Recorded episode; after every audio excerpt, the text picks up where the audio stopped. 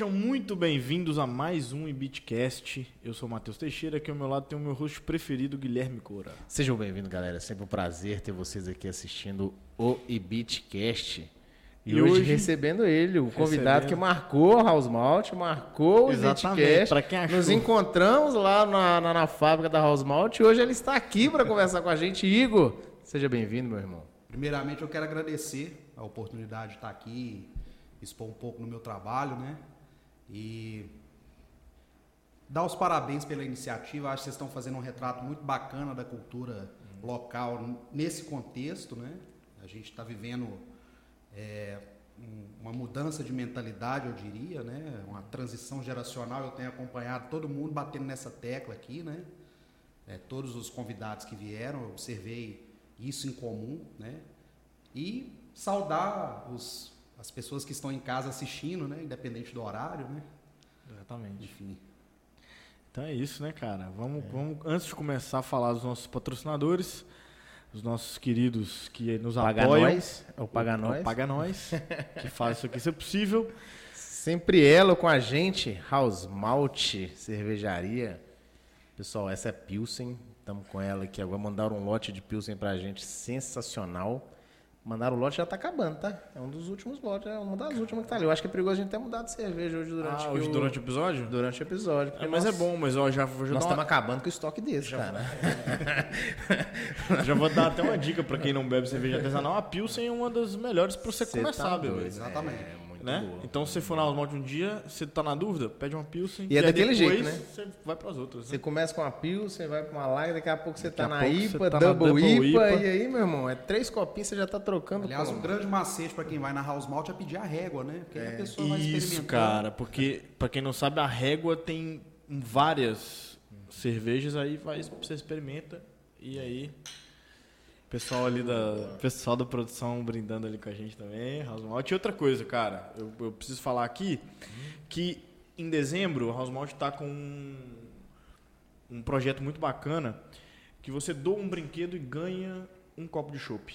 Caramba, sério? Sério, seríssimo. Até o dia 20, então corre, que vai- falta pouco tempo. Bem, eu vou pegar meus brinquedos tudo de criança lá e. tudo e trocar pro chopp. Você faz o bem e, e é recompensado muito tá bem doido. recompensado Ora, ora, por ora, isso. estamos vendo a transição para a vida adulta, Tá finalmente. vendo? Largar os brinquedos tudo, né? Você que não sabia o que, que fazer com aqueles carrinhos da Hot Wheels que tava lá ainda na sua casa. Agora eu tenho uma dúvida, se eu, levar um, se eu levar um videogame, será que eu consigo pegar um barril inteiro daqueles que tem? É, dependendo, dependendo do videogame, Depois você pra consegue nós pegar aí, até mais. A outra patrocinadora nossa é a Sinergia Energia Solar. Se você está cansado, pelo amor de Deus, de pagar. Cara, não existe mais no mundo pagar conta alta de energia. Se você não está pagando o valor mínimo, que é no máximo 100 reais, você está pagando mais que isso, cara. Comece a gerar sua energia logo para você ficar livre das contas altas de energia, porque não existe mais, não, cara. O pessoal só sobe as contas de energia, o povo vai pagando, sendo que tem a opção de parar de pagar a conta alta de energia. Né, não? Quem já gera Exatamente. energia tá feliz ou não tá? Quem já gera energia está muito feliz, não precisa se preocupar com os aumentos. E para você que acha assim, ah, mas esse negócio é muito caro, velho, é muito caro, para que eu vou colocar dinheiro nisso? Rapaz, você faz um financiamento da sua usina e muito provavelmente o seu o seu O valor, valor da valor parcela da sua valor da parcela conta. vai ficar menor ou igual à da sua conta de energia. O pessoal da Sinergia fala o seguinte: você vai pagar a sua usina de qualquer jeito. Você paga ela para em cima do seu telhado, ou você paga ela para ser MEG. Qual que é a sua opção? Então é Exatamente isso, isso. E, cara, a dica que eu dou é o seguinte: vai lá e faz o orçamento e simula o financiamento que você não vai se arrepender. Procura o pessoal da Sinergia lá. Fechou? Vamos começar? Bora. Igor, por que o blues, velho? É. Então, cara, minha relação com a música começou muito cedo, né? Desde molequinho. Eu tenho um tio em Belo Horizonte que toca violão e aí eu, ele me influenciou de certa forma, né? E meu pai resolveu aprender a tocar violão. Comprou um violão lá e meu pai é pirado com isso e tal. E aí o professor ia lá em casa ensinar a gente, eu tinha uns seis ou sete anos, e comecei a ver as aulas e meu pai saiu, pegava o violão, ficava lá brincando. Meu pai viu aqui e falou, "Ó, coloca o moleque na aula, né? E aí eu comecei a fazer aula com sete anos, aí o professor levou a gente para tocar na igreja, né? Na igreja católica, e E, enfim, depois passou todo o período da infância, né? Ali eu, eu levava a coisa bem com preguiça, assim. E na adolescência, já ali com os 16 anos, assim, eu comecei, a, eu ganhei uma guitarra, comecei a tocar, né? Eu sempre gostei muito de rock clássico e a onda mais nessa pegada. Você assim. já começou direto na guitarra ou você fez aula de violão antes? Eu fiz a aula de violão, mas eu aprendi assim os fundamentos da coisa, né? Básico. E o grande lance mesmo, a sacada foi porque chegou um momento que meu pai falou: ah, "Vou pagar aula de violão pra você mais não, porque você não tá dedicando e tal". E aí eu tinha aprendido o básico ali, comecei a escutar a música, né? Pegava o CDzinho, colocava, e ficava lá tentando tirar de ouvido, né? Então eu fui aprendendo dessa forma, né? E eu tenho um problema de fobia social, embora não pareça. Eu sou um cara tímido pra caramba. Então a música ela me ajudou a quebrar uma série de barreiras. Então quando entrou ali para a fase da adolescência, que eu percebi a importância das mulheres, Aí, o violão era essencial. foi né? a senha. Ih, cara. 95% Eu do caminho já foi caminhada já. Mas aí, já tocava. mas aí, beleza, você falou que desde, o exemplo do seu tio era rock clássico e tal, você já pegou uma referência musical com ele É. nesse sentido. Mas aí você tava com violão, a galera queria escutar um sertanejo. Não, mas eu, eu gostava, eu gosto de sertanejo Ah, também. então você tocava de Não, tudo pra eu galera. de tudo, cara. Quando o César Menotti Fabiano lançou aquele disco dele, todas as terças no observatório, né, que eu tirei o, o- o disco inteiro, de música por música até a, a- a- sabe, todas as músicas assim, e ia para os rolês e tocava e tal. Eu nunca tive um preconceito musical. Na minha casa a gente escutava de tudo, né? Então, e, e principalmente porque eu peguei uma, uma fase, né? Eu sou de 90, então eu peguei a fase da transição da, da fitinha cassete, o vinil, para o CD e depois para o MP3, né? Então eu peguei todo pescoço. Eu tive um MP3, um, cara. um- um lance assim, Colar. né? E- credo. Eu Breguíssimo. tinha um iPod Senhora. Shuffle, o primeiro que saiu de 1 giga, Eu tive também um iPod Shuffle. Você não teve ele iPod tinha uma cordinha Não, que você pendurava ele no pescoço, assim, ele ficava igual um apito de juiz. Era uma Me- Me... desse tamanho, né? Ah, não, o meu, não era, o meu era aquele segundo Shuffle, aquele pequenininho, Aquele quadradinho. você- ele tinha um clipezinho que você é, que não tinha Esse- tela. Esse, o esse aí primeiro- eu tenho ainda. Que você, Você prende tem- na camisa, é bom pra você usar pra correr. ele. Eu tenho Ele é o meu, mas o meu perdi o carregador, coisa assim. Eu Rapaz, em casa, aquilo, aquilo para mim foi Ah, uma foi uma revolução assim, porque cabiam 240 músicas na, na- na- na propaganda dele, né? É um giga. Então, na verdade, o tipo de música que eu escutava sempre tinha mais é, Porque era kbytes, Era maior. né? Então, cabiam menos músicas, né? Mas foi uma revolução porque eu peguei aquela época de LimeWire, é, casar, e, e- e aí você muito. entrava... Já ficava baixei muito vírus com Dois dias. Dois dias baixando uma música e, e- e fora os vídeos de sacanagem. né? Mas vírus pra caramba, muito trojan, muita coisa, né? E tal. Nossa, muito vírus. cara. Mas foi a, a- a grande, o grande salto, assim, né? Porque o que, que acontecia? Na época da fitinha cassete, não tinha. é, é, é, a gente não comprava fita. Né? Às Você vezes estava passando né? no rádio a música, punha para gravar, torcer pro locutor não falar na hora da, da, da- da música, né? Para sair limpinha e tal. Então. Pra não dar uma falha e- também, porque a gravação de fita era É. qualquer ziguezinho Era, que era um som ali. muito ruim e tal. Então, eu cresci escutando Raul Seixas, Padre Zezinho e, e- Padre Zezinho? É, minha mãe gosta, minha mãe é bem religiosa, assim. E. O Padre Zezinho, ele é o Fábio de Mello de 1970, cara. É, né? É, ele é o. Eu escutei Ele é muito da- Marcelo Rossi na minha, minha Não, ele infância, é de uma, de, uma, de uma congregação dos Sagrados Corações de Jesus. Entendi. Ele que começou a ministrar a, a, a missa cantada, digamos assim. Ele foi um precursor da, do, do, do músico é, é, religioso, digamos assim. Ele foi no- nos anos 70 ele gravou uns discos. Aquele Silvio Brito, que era um músico da Jovem Guarda, por exemplo, acompanhava o, o- O Pedrão falou ali da música que ela abençoa, Senhor. É dele, É cara. dele, cara. Eu achei que era do- Pensei também que era do Marcelo Rossi, sei lá. Então, e Marcelo tinha uma Rossi. fita, cara, Marcelo Rossi. É né? Marcelo Rossi mesmo. Não, mas essa música ela é, ela é Eu pensei que eu tinha falado da- o nome errado. da discografia cristã, católica, sei lá.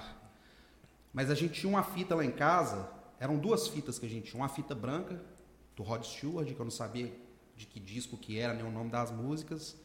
E tinha uma outra fita que toda vez que colocava, ela embolava.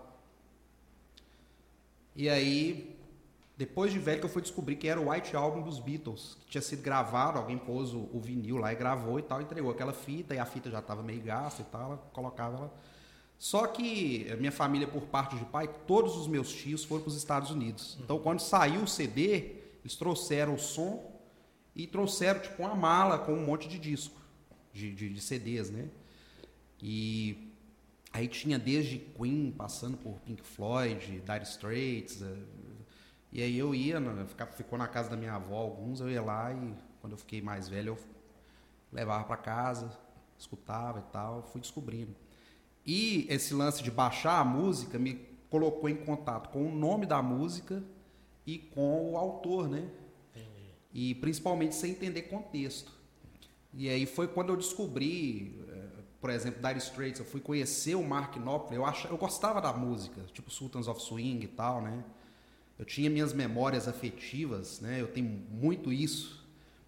Mas eu não sabia quem era o, o- o- O cantor. o cantor e, e o nome da música, né? E outra coisa que rolava muito era propaganda da Som Livre no intervalo da sessão da tarde com CDs. Foi quando eu descobri Me Network, né? É, tinha aquele CD Love Metal, que, que tem vários, né? Summer Volume Electro um, Hits. Volume é. 2. Tinha muito isso. Aí mesmo. eu fui descobrindo o nome dos artistas e aí eu entrava lá no, no, no, no- no- no programinha e baixava, né? E aí eu sempre tive um lance muito ligado com pesquisa. E aí quando eu conheci o Eric Clapton, na verdade quando eu conheci o Led Zeppelin, né? é, eu conheci uma banda chamada Yardbirds, que foi a banda que deu origem ao Led Zeppelin. E aí eu descobri que o Yardbirds tinha sido a primeira banda do, do- o primeiro guitarrista tinha sido o Eric Clapton. Depois o Eric Clapton saiu, entrou o Jeff Beck, né? Durante um tempo o Jimmy Page fez parte da, da banda também. E aí o, o Jeff Beck saiu da banda, ele foi demitido da banda e o Jimmy Page assumiu a banda, só que a banda já tinha passado por um desgaste e aí virou o Led Zeppelin, né? E aí dali eu descobri que essa banda tinha sido a precursora do blues rock britânico dos anos 60, que uma das precursoras, a outra tinha sido Rolling Stones, né? Que os caras eles escutaram as referências de blues e, e por conta até de técnica, eles não saberem tocar, eles aceleraram e, e virou o rock inglês, né? O, tal. Então, quando eu peguei essa referência, eu fui linkando uma coisa na outra, e aí é um caminho sem volta, porque de Yardbirds você vai para os artistas da, da Chess Records, né? Que é uma, era uma gravadora pequena de, de Chicago, que dos anos 50, assim, né? Tem até o filme, chama Cadillac Records, e até com a Rihanna fazendo o papel da, da Era James. É muito legal o filme e tal, que conta essa história, né? Que os caras eles foram saindo da, da, da zona rural do Mississippi e indo para as grandes fábricas de, de, de é, ali do, do Lago Michigan, né? Chicago, Detroit, Detroit. e tal, para poder trabalhar. E aí o blues ele se tornou uma música urbana. E junto a isso a evolução tecnológica, né? A, a eletrificação dos instrumentos, aí surge o blues elétrico, né? Que é, começa com o T-Bone Walker, né, que foi o primeiro cara a tocar uma guitarra elétrica numa banda de, de swing, de jazz, assim, colocar o solo de guitarra em evidência, né? E o Muddy Waters, né, que foi o, o cara que foi o primeiro, assim, é um dos, dos pais do blues elétrico, né? Então dali eu fui conhecer o Muddy Waters, o Howlin' Wolf, né, o Little Walter, vários artistas que influenciaram os caras, né? E aí eu indo cada vez mais nesse fio, né? Você vai puxando e aí você vai linkando cada vez mais com o passado, né? Aí eu fui conhecer o, o, o blues do Delta, né? O Charlie Patton, o Son House, Robert Johnson, né? E aí você vai vendo a riqueza cultural que é a, a, a coisa Você fica impressionado. Mas nessa pegada você ia conhecendo e já ia querendo tirar a música, já começar a tocar, você tava, mas você tava na vibe de curtir a música e a, a vibe de tocar veio depois ou foi paralelo? Como é que foi essa história? Cara, eu ia conhecendo ia gostando e ia, pegava o violão e ficava lá. Você, você tirava um lick, uh, um riffzinho de uma música e tal, né? E, e a coisa ela foi ganhando corpo, assim. Mas a princípio, quando eu tinha. Isso eu tava com 17 para 18 anos. E aí, quando eu fiz 18 anos, eu queria ir pro exército. E aí chegou a época de alistar. Eu alistei em Belo Horizonte, fui inclusive voluntário, só que eles me dispensaram de cara. Aí eu fiquei meio frustrado com aquilo e vim para Valadares de novo. Esse cara aí gosta de música, vai aguentar E- a batida do exército, não. É. E aí eu comecei a, a, a ficar tocando direto. Ficava tocando direto, horas a fio, né? E cada vez mais linkando uma coisa na outra, né? E comecei a fazer psicologia na Univale, mas aí eu sofri uns acidentes de moto na época, aí tava no primeiro período, aí tinha perdido um monte de prova e tal. Aí eu falei, ah, não tava na vibe, tava moleque também, tava com 19 anos, não sabia o que, que queria da vida. Aí fui para Belo Horizonte, resolvi ir para Belo Horizonte, falei, ah, vou para Belo Horizonte, vou estudar música. Comecei a, a ver uma possibilidade né, de, de, de vida na, na, na música, né? Na verdade, eu vivo de arte desde sempre. O meu pai é escultor. Legal. Ele faz esculturas em cristal, né? E desde meus 15 anos eu trabalho com ele, então eu sou ali, eu tenho o meu ofício, né, trabalhando com ele na aprendendo com ele desde sempre, né? Então a arte sempre foi sempre pulsou muito forte para mim. Mas a música ela me deu uma personalidade. Igual eu estava falando, quando eu estava na escola, no ensino médio, eu tinha toda uma questão de que eu tenho até hoje de, de, de ser introvertido, né? E a música ela quebrou essa barreira. Então a, a partir dali eu comecei a interagir melhor com as pessoas, né? Enfim. E aí quando eu vi essa possibilidade de poder viver disso, né, de alguma forma, né? Eu falei, porra, por que não? Tava com 19 anos e tal, minha mãe mora em Belo Horizonte, eu falei, vou para lá, tem mais mercado, tem mais condição, tem mais escolas de música, né, e tal. E aí fui para Belo Horizonte. Só que quando eu cheguei em Belo Horizonte, até por essa questão, se você observar, o músico valadarense ele tem um perfil, talvez por uma dinâmica do mercado aqui, que ele é sempre muito versátil, né? Ele não tem necessariamente uma identidade consolidada. O guitarrista valadarense, ele é aquele cara que ele toca desde sertanejo, axé, é, rock 80, MPB, né? É, é, é a, a cultura local é assim. E aí quando eu cheguei em Belo Horizonte, é, a lógica era, na minha cabeça era essa, vou montar uma bandinha para tocar aí de tudo, né? Então eu chegava lá, eu tocava Legião Urbana, Roberto Carlos, né, Jovem Guarda, aquelas, aquelas ondas assim, é, os rocks mesmo, Guns N' Roses é, e tal. Só que eu tive alguns mentores, né, muito importantes é, na minha trajetória, né, que eu posso citar dois deles assim, sem pestanejar. O primeiro mentor que eu tive foi o Sérgio Ferraz, o apelido dele é Falcon conta do boneco Falcon da, da estrela, ele é barbudo e parece com, com o boneco, né? E esse cara, eu conheci ele na época, numa comunidade do Orkut, da Gibson Les Paul. É, tipo assim, eu tinha uma guitarrinha meia boca, mas meu sonho era ter uma Gibson, né? Graças a Deus eu consegui ter uma, né? Duas, né? A Gibson Mas- é referência, né? Eu já ouvi isso não, várias vezes, questão de Ela, é uma, tipo, ela é uma melhor, né? das, ela é uma das marcas. Não, é- não existe uma marca melhor, né? Mas ela é uma. posiciona bem. Ela é a, a mais famosa porque foi a Gibson que colocou a guitarra de corpo sólido em, em linha de série, né? Depois a Fender, ela, ela, aliás, a Gibson criou a guitarra de corpo sólido e a Fender colocou em, em- em produção em série, né? Criou um método de produção em série. Enfim, mas depois a gente desdobra essa ideia. Mas eu entrei para essa comunidade da Gibson e a gente ficava lá discutindo um monte de coisa. E foi onde eu, eu recebi uma carga de informação muito grande de música, né?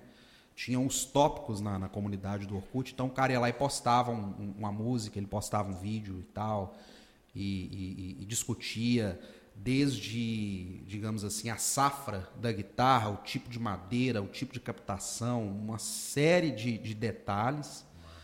E aí eu conheci esse cara e a gente começou a corresponder. E eu estava tendo, eu ainda morava em Valadares quando eu conheci ele. E eu estava tendo acesso a um primeiro programinha de gravação que tinha na época, chamava Audacity.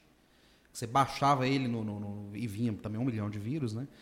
Você baixava ele e você gravava multipista. Então foi onde eu estava tirando as músicas e aí eu aprendi a pegar e gravar a base, gravar o solo. E aí eu fui tendo as minhas primeiras experiências de gravação, né? E aí eu comecei a mandar para ele as gravações que eu fazia. E ele sempre me incentivando muito e tal. Quando eu fui para Belo Horizonte, ele, o cara mais velho, então ele me recebeu lá. E aí, tipo assim, com três dias que eu tava em Belo Horizonte, ele me chamou para ir no ensaio da banda dele. E aí eu fui, a banda dele era uma banda. Esse, isso que eu ia perguntar agora. A banda dele era, tipo, reconhecida? Era não? uma banda que tocava em muitos lugares legais, assim. Eles tocaram. Mas localmente? Em Belo Horizonte, sim. Ah, tá. É, não que a banda fosse conhecida, mas os músicos eles eram muito. é, já tinham transitado em muitas bandas, eram muito experientes, assim, né? E eles tocavam em muitos lugares legais, assim, né? Eles tocaram, por exemplo, no Rádio Rock Café de, de Nova Lima, quando tinha o Rádio Rock Café. né? Eu tive lá, já fui lá. Uma torre alta, É no uma tipo torre, Nossa, é. Eu tive lá, tempo, era um né? evento Demolei na época. Que, que, que foi aquele evento? 2006, 2007. Teve um evento Demolei lá, os Demolei foi tudo pra lá. Eu fui Ah, não, mas o evento não foi no Hard Rock. Foi no Rádio Foi? Rock. Que Tinha, um- massa. tinha um Cadillac, era um carro pregado na parede assim, bicho. Eu tive lá. Que massa. Tinha 14 anos na época, velho. Como é que deixa um moleque de 14 anos? o mundo mudou demais, velho. Não, mas você tava bem acompanhado. É, pô, era por causa do evento. Mas assim, é, esse cara, ele, ele, eu ia pra casa dele, ele colocava disco pra, pra gente ouvir e tal, e a gente ficava tocando, aquela coisa toda. E eu era moleque, quebrado, né? Ele colocava o, o meu nome e da minha namorada na época na lista pra ir nos shows dele. Então eu ia praticamente assim. Todos os shows eu poderia ir, mas eu devo ter ido nos quatro shows dele, na verdade. E ele foi o meu mentor no sentido que ele virou para mim e falou: Cara, você gosta de blues, você estuda blues, você estuda referência de blues, você quer ser um guitarrista profissional, principalmente aqui em Belo Horizonte, vista a camisa de um estilo. E aquilo martelou na minha cabeça na hora. Eu falei: Pô, realmente, Um insight danado que te deu, né? especializa, né, na, na, na coisa. E, e, e ele foi me explicando, pô, por exemplo, eu sou um guitarrista de rock 80. Então, todo o, o- a minha lógica de estudo, né, porque o músico ele nunca para de estudar, ele está sempre estudando, né? Como qualquer profissional que queira ser é, é, ter uma qualidade, né? Ele pegou e falou, foi me explicando, por exemplo, eu tenho esse pedal aqui, um pitch shifter. Para tocar a música Ciúme do Traje a Rigor, que ela tem uma guitarra dobrada, ele é um pedal oitavador. Então eu preciso desse pedal. O Rock 80 eu preciso de um pedal chorus, eu preciso de um pedal flanger, eu preciso de um delay, eu preciso disso, daquilo. Tal. Aí ele foi me explicando toda a lógica do, do, do equipamento dele, como que ele usava aquilo para construir toda uma questão de timbre e tal, né? E aí eu fui observando aquilo e falando, não, realmente, eu tenho que ter uma, uma, uma lógica para me seguir, né? Então, o blues ele caiu como uma luva, né? Porque eu já gostava. E o blues ele é muito simplista, cara. Porque a lógica do blues, ela é rudimentar. É uma guitarra, um cabo e um amplificador a válvula. Mais nada. O que, que seria um amplificador a válvula? E a, capacidade, tem- e a capacidade do cantor, né? É, isso aí é uma seria coisa- uma, mais um amplificador a válvula? Que seria isso que eu não Então, eu não sou um, um técnico para explicar isso bem, mas os amplificadores inicialmente, os rádios inicialmente eram feitos a válvula. Era, era um tubo de tipo uma lâmpada. E depois, com o desenvolvimento tecnológico, eles evoluíram para o transistor, né? Que é menorzinho, mais leve e tal, né? E o amplificador a válvula, ele tem uma característica. Ele tem uma, uma válvula de pré e uma válvula de power, né? Dentro do circuito dele. Uma válvula de potência, digamos assim. É essa válvula que deixa eu ver como eu vou explicar. Ela traduz o sinal que vem do captador, né, da guitarra, para o amplificador. Só que essa válvula, ela tem uma característica de saturar. Tem um efeito que é a distorção da guitarra, chama overdrive. O pedal overdrive simula a saturação da válvula do amplificador. Porque quando os guitarristas começaram a, a, a, a usar os amplificadores na época, não, não existia sistema de PA em, em, palcos igual a gente conhece hoje. A, a, essa lógica ela se desenvolveu do, é, do, dos anos 70 para cá. Então os caras lá no começo dos anos 50, eles usavam o próprio amplificador para jogar o som para a galera. Então o cara jogava o volume do amplificador no talo, ele saturava, ele distorcia, né? Tem um, um guitarrista, por exemplo, tem uma música que chama Humble, que, que é até trilha sonora do Pulp Fiction, aquela cena que ele pede um, um, um sorvete e tal, que eles estão num, num, num, bar temático, né? Dentro do Cadillac lá. É, essa música, o, o, nome do guitarrista é Link Ray. Ele tinha dois alto-falantes, ele furou o cone dos alto-falantes e tal, e usou a saturação da válvula para criar uma distorção que virou referência né, para muitos guitarristas. Né, e tal. Que doideira. E os músicos de jazz, eles sempre gostam do som limpo. Então, como os amplificadores a válvula tinha essa lógica de saturar, a, a, eles iam pedindo cada vez amplificadores mais potentes. Porque quanto mais potência você tem no amplificador, mais som ele joga sem saturar. Só que o amplificador vai ficando grande, pesado, né, e vai ficando inviável. Né? É, é, enfim, acaba que você não usa 1% da capacidade dele, né? E, e aí surgiram os amplificadores transistor já no, no, final dos anos 60 e tal, só que só agrada a galera do jazz, assim, que gosta do som limpinho e tal, né? Enfim, acho que te respondi a, a diferença. Acho que sim. Assim. Acho Mas você estava falando que foi para Belo Horizonte, aí começou desenvolver lá e começou a tocar lá? É. Como é que foi essa, essa, etapa de Belo Horizonte na sua vida? Então, eu cheguei com um mês, dois meses que eu estava lá, eu já tinha um, um, grupo no Facebook de, de procura-se músicos e tal, aí eu fui atendendo os chamados, pedi um guitarrista, aí eu ia e tal, às vezes fazia uma gig, tocava no barzinho e tal, fazia aquela coisa e tal. E, e, fui começando a interagir com os músicos, né? Tinha esse amigo meu que eu ia nos shows dele e tal. Só que aí eu arrumei uma namorada. Aí já viu, né? Aí o cara freio de mão puxado, né? E eu fui para Belo Horizonte para mexer com música. Só que você sabe como é que é a pressão da, da, da família, da sociedade, né? Pô, você pô, vai ser músico? Músico não, músico não trabalha e tal. E aí tinha um curso da Escola Politécnica de, de Minas Gerais de manutenção de aeronaves. E eu gostava de aviação pra caramba, né? Gosto ainda, é um assunto que, Também sou muito fã. que, que me cativa e tal. Tanto que eu alistei em Belo Horizonte porque eu queria servir na infantaria da aeronáutica, porque lá tem essa possibilidade, né? E, e aí eu comecei a fazer esse curso, né? Na época estava naquele boom da aviação, né? O dólar estava baixo, estava todo mundo viajando de avião e tal. Então esperava-se que o mercado ia abrir a demanda por, por profissionais e aí, enfim, eu estava fazendo o curso, moleque, novo, aquela coisa toda, né? E foi até engraçado, porque tipo, por mais que eu fosse músico e tal, mas eu era músico, eu, mais ensaiava do que tocava nos lugares. Aí quando eu arrumei essa namorada, a família da namorada, não, moleque novo, tá aí fazendo curso de para ser mecânico de avião e tal, não sei o quê. Daí a pouco, no, no, no, final do namoro, eu era estudante de história. Mudou tudo. E músico de, de boteco. Então, assim, o score, né? Caiu lá embaixo, né? Enfim. É, expectativa e realidade. Expectativa e realidade. Mas Imagina o papo, imagina o papo no almoço. Enquanto eu era mecânico de avião e depois que virou história, ah. historiador e músico. Não, esse menino tem futuro. Segura esse menino. Esse menino é gente boa. É, gente fina e tal. Agora, ó, pouco... aí daqui a pouco. Esse namorado seu, eu não sei não, viu? Será que foi isso que acabou com o relacionamento? Eu acho que isso que deve ter ajudado. E a família dela é muito religiosa ainda. Então, você sabe como é que esse povo religioso, religioso gosta de pôr os outros pra casar cedo? Historiador e músico, esse menino deve fumar maconha.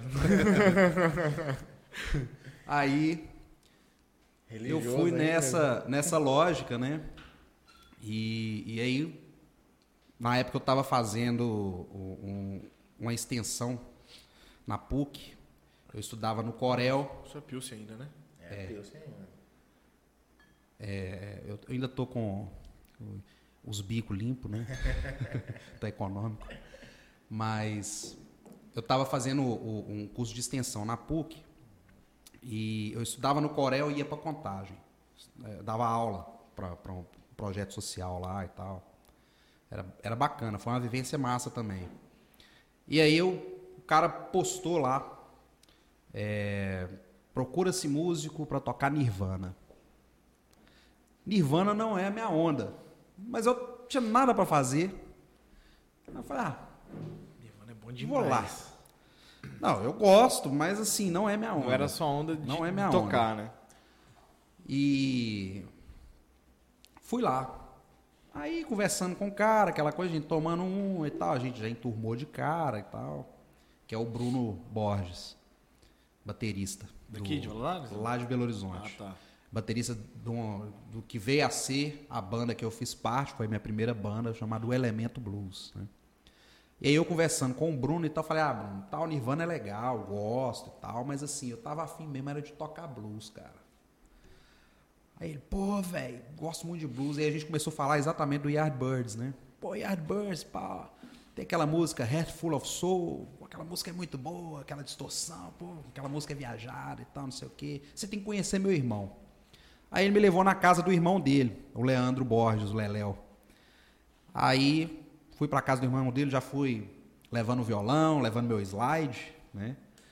Aí cheguei lá, a gente começou a tomar um, aquela coisa toda e tal. E aí ele foi me contar que ele tinha uma banda, quando ele morava, eu- o Leandro, ele é engenheiro, formado na, na Escola de Minas de Ouro Preto. Tinha morado na Serigi, que é a maior república, né, lá. E aí, ah, a gente tinha uma banda, chamava O Elemento, mas a gente tocava rock, tocava The Doors, tocava uma onda assim e tal. Ah, pois é, a gente vamos, vamos, vamos montar uma banda nessa vibe aí e tal, mas botar uns blues também e tal. Ah, Qual vai ser o nome? Vai, O Elemento Blues. aí começamos como trio. Então era o Bruno com uma, uma bateria reduzida, o Leandro tocando violão e- e fazendo voz. E eu tocando violão solo, tocando slide, né? Slide é aquele caninho de metal que você põe no dedo e Ah, você. eu ia perguntar isso aí, que eu você também não desliza? sabia. Acho que ajuda na distorção, né? Quando você faz. É. Acho que eu já vi isso tem. Como é que é que faz? É porque assim, tem, tem- tem dois Deixa tipos você de, ver no de- replay do tem vídeo. dois tipos de instrumento de corda. Tem os temperados e os não temperados. Por exemplo, o violino não tem os trastes. Ele é um instrumento não temperado. O, o- o traste é o dedo da pessoa. O violão, a guitarra, o baixo elétrico, ele tem o traste. né? Tem o baixo fretless que os caras arrancam para poder parecer o baixo de pau, né? o baixo acústico. Né? Mas é, o slide, ele te dá, a- ele tira, digamos assim, a têmpera do, do, do- do instrumento. Então, é, você consegue atingir microtonalidades. É, é um lance... É um, é um negócio que pra É um gente é, tá muito distante. muito E é, distante, e é aí cara. que vive a lógica mística e talvez demoníaca do blues, né? Porque foi onde nas encruzilhadas lá do Mississippi o Robert Johnson encontrou o diabo e ele afinou o violão dele diferente e falou, tão, né? E aí ele aprendeu a tocar o lance lá e tal. E, e que são as afinações abertas, né? Que são afinações modais e tal né, na afinação standard, na afinação padrão espanhola, você tem que fazer a pestana e fazer os acordes, né? Você tem que formar os acordes Isso no blues ou em qualquer. em qualquer instrumento. Qualquer- Na afinação padrão do violão, você tem que fazer os acordes e tal, principalmente se você quer ver para tocar MPB, você tem que fazer aquelas aquelas aranhas com o dedo, né? Na afinação aberta, você afina de uma forma que quando você coloca o dedo em bloco, você forma um acorde maior. Então, para você usar o slide, você ganha toda uma dinâmica de, de, de, de tocar, que é a- o pulo do gato, o macete do, do, do negócio, entendeu? Só que os caras, para poder não revelar a senha, ah, pô, você tem que fazer um pacto com o diabo aí. Você, você vai lá conversar com o bicho, entendeu? Com... Eu não tenho medo dessas coisas, né? Então, Eu comprei uma Mas revista. peraí, pacto, se fosse uma parceria, não funciona? Não, mas, né, Só uma conversinha, Só né? uma só pra, bate- só pra Esse- explicar um negocinho só. esse pacto aqui eu compro no- na banca de jornal aqui, no Instituto Universal Brasileiro. Você lembra? Você estudava mecânica por. Mas como é que é? Tele- Essa- Telecurso, assinatura né? premium tem que pagar mensal? 2000. Aí eu, eu comprei uma revista que veio explicando as afinações abertas, o contexto histórico e tal. Eu falei, ah, agora eu o pacto entendi, aí, o agora eu saquei. Falei, ah, então não, o pacto é com o conhecimento, não é com, não é com o mal. né? Não tem nada de errado, né? E aí Mas eu é uma fui... boa sacada dos caras. Pra esconder a, a informação, né? Rapaz, eu sigo um mestre, que eu carrego ele no meu peito, que ele veio nesse mundo para mostrar que tem mistério de nada não. hein? É isso. Essa Ele morreu e rasgou o véu do sagrado. Então, tudo que é feito são cortinas de fumaça para enaltecer a vaidade humana, na minha opinião. Então você vai criando mecanismos Caralho. ali. Caralho. E, e- e são coisas que, assim, cara, é, é- são.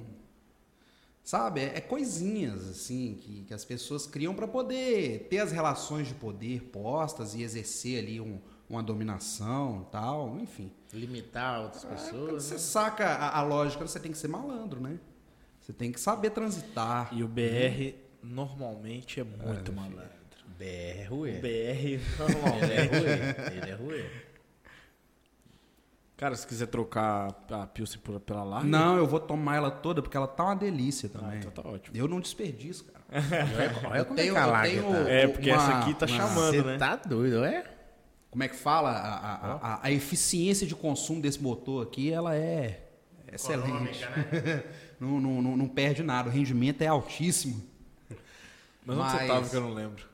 Pois é, né? Não, é porque né, a gente entrou no assunto do Belo Horizonte, aí a gente aprofundou de novo. Belo É, não, a Horizonte. gente. É é uma coisa que, inclusive, eu queria alertar a galera. Porque já de antemão. De antemão não dá porque a gente já, Porque já, já começou. uma, uma meia hora que a gente tá conversando fiado Mas aqui. fica né? alertado a partir de A agora. partir de agora, é, repleto de generalizações e, enfim, conversa fiada, né? Especialidade do Não, pai é, que aqui. é, é- é engraçado isso, o Igor ele tem um conhecimento tão profundo que ele vai se aprofundando. É, vai se aprofundando. Eu acho que. Eu acho que isso é muito bom, cara. Não Você é mostra conhecimento, conhecimento. é. É, é o jeito, é a lábia. é embromation.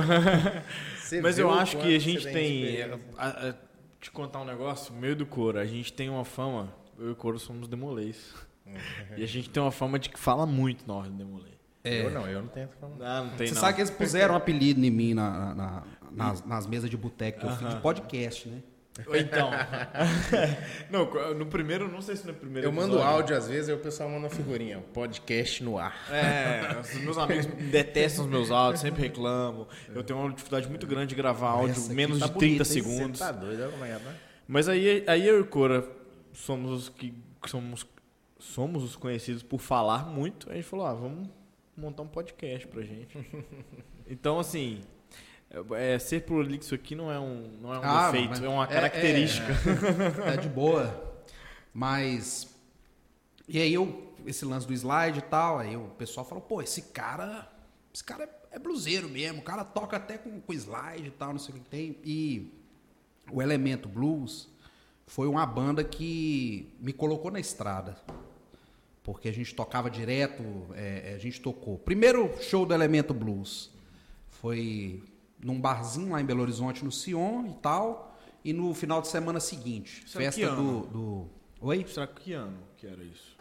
Isso foi em 2012, final de 2012. É, aí, festa do 12 em Ouro Preto, tocar na Serigi. Aí a gente foi. Aí, pô, Serigi. E, e é um lance que, que é você entender a questão da cultura, né, num aspecto mais amplo. Como que a arte tem esse diálogo o tempo todo. E eu acho que ser artista me dá essa, essa dinâmica de entender todas as- essas questões, essas nuances ritualísticas, né? Porque, É um por exemplo, feeling, né, velho? é, você chega na, na, na, na- numa república tipo a Serigi, eles têm todo um conjunto de códigos, né? Qual que é o nome? Serigi Se... é da é, Seiji? Serigi Serigi. é a república da escola de, de, de Minas lá do, do- que você falou lá, anteriormente. é. E eles têm todo um, um- um- uma senha, né? Você tem uma quantidade de vezes que você toca na campainha para entrar na casa, né? Quando você é República cheia dessas coisas, né, velho? e aí você tem aquela, toda aquela. E eu ficava olhando aquilo, e aí a festa do 12, do, do 12 de outubro, é a reunião das repúblicas. Então os veteranos vêm e os calouros são, digamos assim, é, sabatinados, né? Aham. Então você chega lá, tá a molecada, os calouros de cabeça rapada, servindo cerveja pra galera, né? Praxe. É. E, e- e é todo a, a questão. E a gente lá tocando tal, cerveja à vontade, assim, aquele paredão de. No- Normalmente. Tem uma foto minha no, no, no Facebook, que eu até eu fiz a legenda na época falando, né? O Jimi Hendrix tocava com dois paredões de caixa Marshall, né? Eu toco com paredões de caixas de cerveja. Dois, dois paredões de caixa de cerveja litrão, normalmente é da Um monte de pior caixa de qualidade. amarelo, escol, assim, aquele monte, né? Horroroso. Aí, Amarelo, vermelho, branco e azul, Mas Antártica. universitário, né? Vai até local, né? Credo. E assim, essa banda ela me colocou na, na, na, na estrada, ter essa dinâmica de viajar com a banda e tal. É, a gente tocava muito em Araxá, né, no Triângulo, né? A gente chegou aí em Uberlândia também.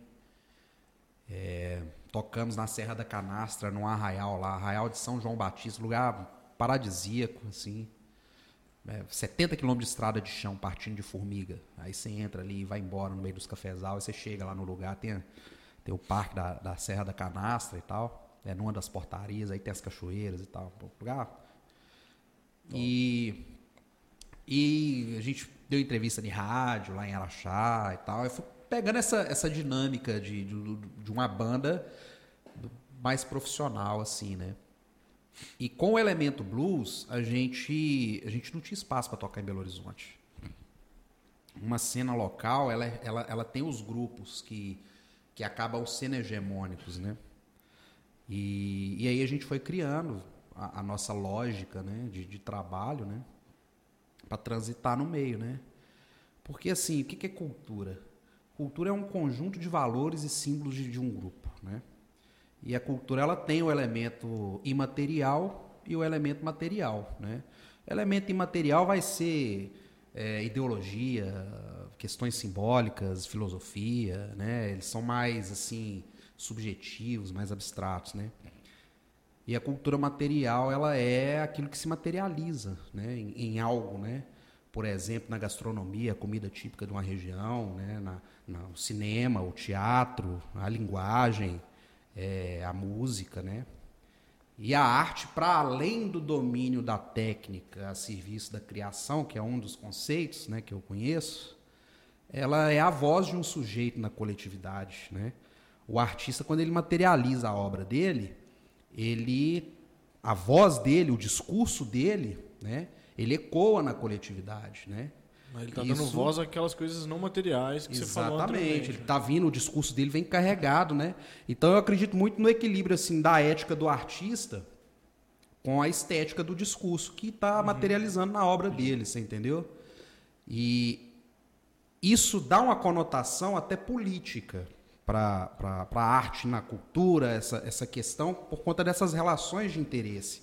Porque, para além disso tudo, você tem essas relações é, é, de produção mesmo, né? de, de, de- de- meio de produção até, para materializar essas coisas e tal. Né? Enfim. É, e a gente começou a fazer os eventos em espaços alternativos, espaços que não, não, não davam é, é, que os lugares oficiais do circuito de blues em Belo Horizonte. A gente era uma banda de iniciante também, né? Era- Seria muita pretensão nossa Audácia. né, chegar e querer entrar de sola, né? Então a gente foi Mas, ali. não- mas você tinha quantos anos? Às vezes rola muito quando a gente é mais novo. É, assim. não, eu tinha, na época, eu tinha 23 anos. Já tinha essa Mas os caras já tinham 34, Os caras já eram mais é, velhos. 33. O pessoal já tava, né? E inclusive foi graças à vivência deles que eu fui entrando, eu fui meio que de, de caçula da banda, assim, eu fui entrando nos lugares, né? Fui pegando a, a, a bagagem, né? E, e, e fui entendendo essa lógica. Então a gente começou a tocar em lugares que inicialmente não tinha, não tinha blues. Por exemplo, a gente tocou em Belo Horizonte no bar na, da Dalva, Dalva Botequim, né? Que é na esquina da Afonso Pena com a professor Moraes ali no Funcionários, né? Com a Ceará também, eu acho. Ele é, ele, e lá é um bar, era, né, que fechou agora com a pandemia, era um bar tradicional do samba. E a gente chegou lá, a gente conheceu o, o, o cara que administrava. Mas aqui, a- a- sem querer te interromper, mas já te interrompendo.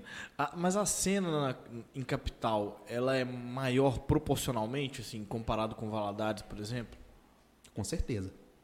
Mas Com proporcionalmente, tipo, vocês têm entrada em muito mais lugares do que proporcionalmente vocês deveriam ter aqui. Porque, porque Valadares é bem pequeno, né? Sim.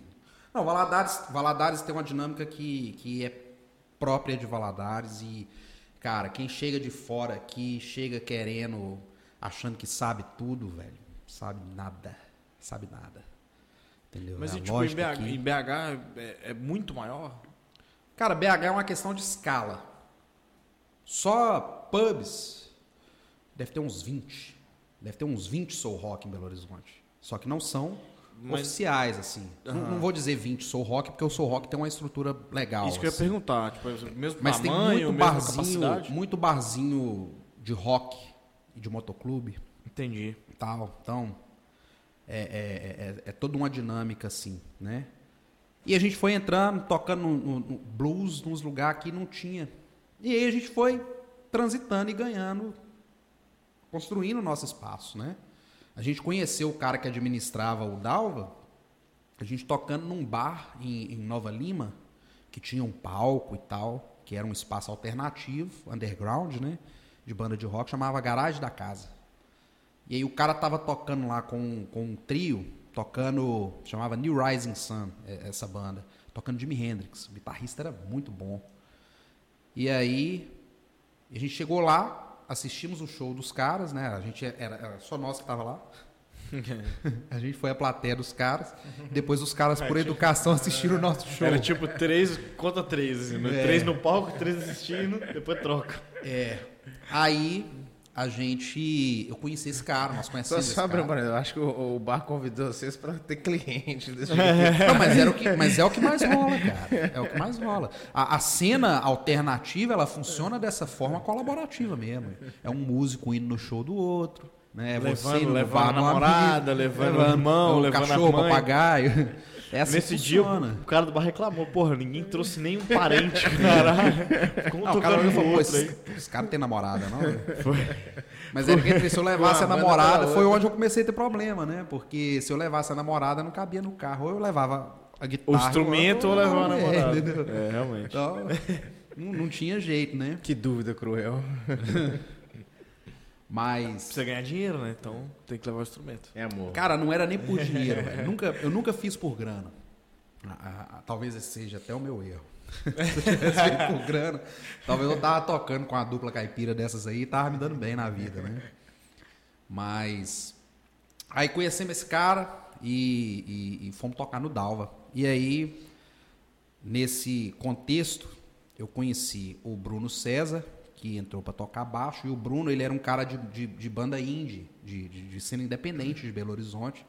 Ele tinha sido de uma banda chamada Cinco Rios, que, que transitou muito bem dentro da cena autoral lá de Belo Horizonte. Os caras tocaram no Palácio das Artes e tal, antes de conhecer a gente e tal. Apareceram na Rede Minas e tal. E esse cara foi ser baixista da, do, do elemento por- por- porque tava de bobeira e aí o pessoal conhecia ele chamou ele. Aí ele apareceu lá, né? Antes tinha sido um outro cara que era o Goulart, que era engenheiro de, acho que ele era engenheiro de automação, uma coisa assim. Cara recém-casado. E, e- e aí o cara era de Araxá também, acabou que esse cara saiu da banda e entrou o Bruno. E, e o Bruno trouxe o que é o meu segundo mentor, eu considero, que é o Eduardo Sana. O Eduardo Sana, sem dúvida, é um cara que, a partir do momento que eu conheci ele, eu tive uma, uma vivência de blues muito mais intensa por uma questão de afinidade. Porque o Eduardo e eu éramos músicos iniciantes, mas já não tão iniciantes. O Eduardo toca gaita harmônica e cromática, né? É, é, ele é gaitista e assim de altíssimo nível. Ele tem uma banda hoje que é fora de série chamada Little Butter, que, que é com um monte de músico que eu admiro pra caramba. Enfim, eu sou muito suspeito para falar dos caras, né? Mas Eles continuam tocando blues. continua tocando blues, é uma banda de, de blues, de jump blues, inclusive. É, que tem os tipos de blues, né? Tem vários, tem o, o, o, o boogie woogie e tal. Não vou entrar nesse, nesses trens, senão a gente viaja e, e foge do, do, do assunto. Mas o Eduardo entrou no Elemento Blues. E aí, no primeiro ensaio do Elemento Blues, ele, ele me deu carona. Eu ia pegar o metrô e a gente foi conversando e tal. E o Eduardo tocava com um cara do folk. Também é um cara que eu admiro muito, que é o Lucas Rino, lá de Belo Horizonte, que é, é de uma, ele tem uma escola de música lá. E que foi um cara também que ajudou a gente muito. Ele deu uma aula de, de, de, de dos fundamentos para a banda, assim, porque o Elemento Blues era uma banda que tinha uma proposta de tocar blues, mas não era uma banda de blues. A gente tocava é, Creedence, né? Eu falava Creedence, aí um americano me corrigiu, né? É Creedence, né? Creedence. tocava isso, tocava Rolling Stones, tocava Que é o quê? Que Qual é- estilo? Pop? blues rock, rock clássico, entendeu? É, hard rock. A gente tocava The Doors, tocava. Não é blues, não é o blues real. E aí a gente conversando no carro, voltando do ensaio, eu e o Eduardo, a gente falou, pô, velho, eu queria mesmo tocar o blues real, né? O Eduardo falou, é shuffle, né, cara? Eu falei, pois é, tal. E aí, isso foi em final de 2013. E aí, e a gente tava viajando pra caramba e tal, tava numa vibe legal, tava tocando em muitos lugares. A gente começou uma iniciativa lá chamava Blues das Gerais, né? Que a gente começou essa lógica que é a lógica do circuito de blues do Rio Doce hoje, que era de às vezes a gente não tinha condição de convidar uma banda para fazer o show com a gente. A gente ligava pro guitarrista da banda e ele vinha como músico convidado. Porque o blues ele sempre tem essa questão da interação, né, com outros músicos e tal, de você criar um, um A famosa de- collab. e aí, só que não pôde ser blues das Gerais porque tinha uma banda em Belo Horizonte chamada Blues Gerais. E aí os caras entraram em contato com a gente e falaram, pô, vocês estão usando nosso nome pro evento do CES. Aí moiou, né? A gente teve que, que pensar em outra coisa. Nisso que parou com esse, com esse lance, é, eu saí da banda, saí do Elemento Blues e montei a Montanha Negra. O que, que, que é a lógica da Montanha Negra? Montanha Negra é uma banda colaborativa. A Montanha Negra nunca teve uma formação oficial. Eu tenho um caderno de, de composições. Quem escuta o meu trabalho autoral vai ver que tem coisa ali que é, que é, que é umas músicas até meio românticas e tal, porque eu tive muita influência, talvez pela minha geração, da, da cultura emo. Eu escutava muito NX0, Reação em Cadeia, é, que mais? CPM 22 e tal. Então, eu tenho um caderno de músicas que é a minha meta, inclusive, de terminar de gravar essas músicas para poder, eh, sabe, parir isso, jogar isso no mundo e, e- e beleza, vamos para outro degrau, né, de, de- de- de- São músicas que eu comecei a escrever quando eu tinha 15, 16 anos, e estão lá, e aí eu venho. Aí hoje eu pego e ressignifico uma ou outra coisa e tal. Lógico que eu escrevo músicas novas, né? Esse EP novo, por exemplo, que vai sair agora em janeiro, ele ele parte muito do processo mental que eu tive ano passado, né? Então foi tudo, é tudo novo. É. Tudo composição nova. Mas enfim, eu estava falando do, do, do- do- do lance lá. Eu saí da- do elemento blues e fui, virei pro Eduardo, virei pro pessoal e falei, galera, assim, não tô na vibe, não tá legal, tô afim de me dedicar ao meu projeto, né? E inclusive eu conto com a participação de vocês, de repente para gravar alguma coisa e tal, porque inicialmente quando eu eu peguei, eu comecei a compor muitas músicas na estrutura de blues que, por exemplo, Deus e o Diabo, que é do segundo EP da Montanha Negra, que a gente lançou ano passado, inclusive numa live na House Malt, que a gente fez, e, enfim, a House Malt é parceiraça nossa, né? No, no, no- é outra... Cara bravo, né? Os caras são bravos. Bravo. Chegou? Deus e o Diabo foi uma música que eu compus em, em, em 2012. Minto, em 2013, naquela época das manifestações de 2013. Pus a- fiz a música para aquilo, né? E a gente começou a tocar nos shows. Só que o vocalista da, da, da, da banda não era eu no Elemento Blues. No Elemento Blues eu era sideman. Então eu era guitarrista. O cara, quando ia tocar a música, ele passava o microfone pra mim, eu ia e tocava. Quando começou a rolar isso, eu falei, ah, velho, desse jeito. A vergonha que eu tinha de cantar, por conta do- da, da minha timidez, é, apesar que eu cantava na escola, igual eu falei, para as meninas e tal, aquela coisa toda, é, essa, mas era para três, duas pessoas, né? Uma rodinha de amigos ali com cinco. Você chega num barzinho tipo Dalva, que chegava a ter 90 pessoas, 80 pessoas, né? Que era um quarteirão fechado da Afonso Pena, lotado. Aí dava aquela, aquela gelada. Mas isso foi me forçando a, a- a ter peito para fazer a coisa, né? E aí E era falei, não, necessário também, né? Porra. E o pessoal gostava quando eu tocava a minha música. O pessoal achava legal, falava, diferente e tal, né?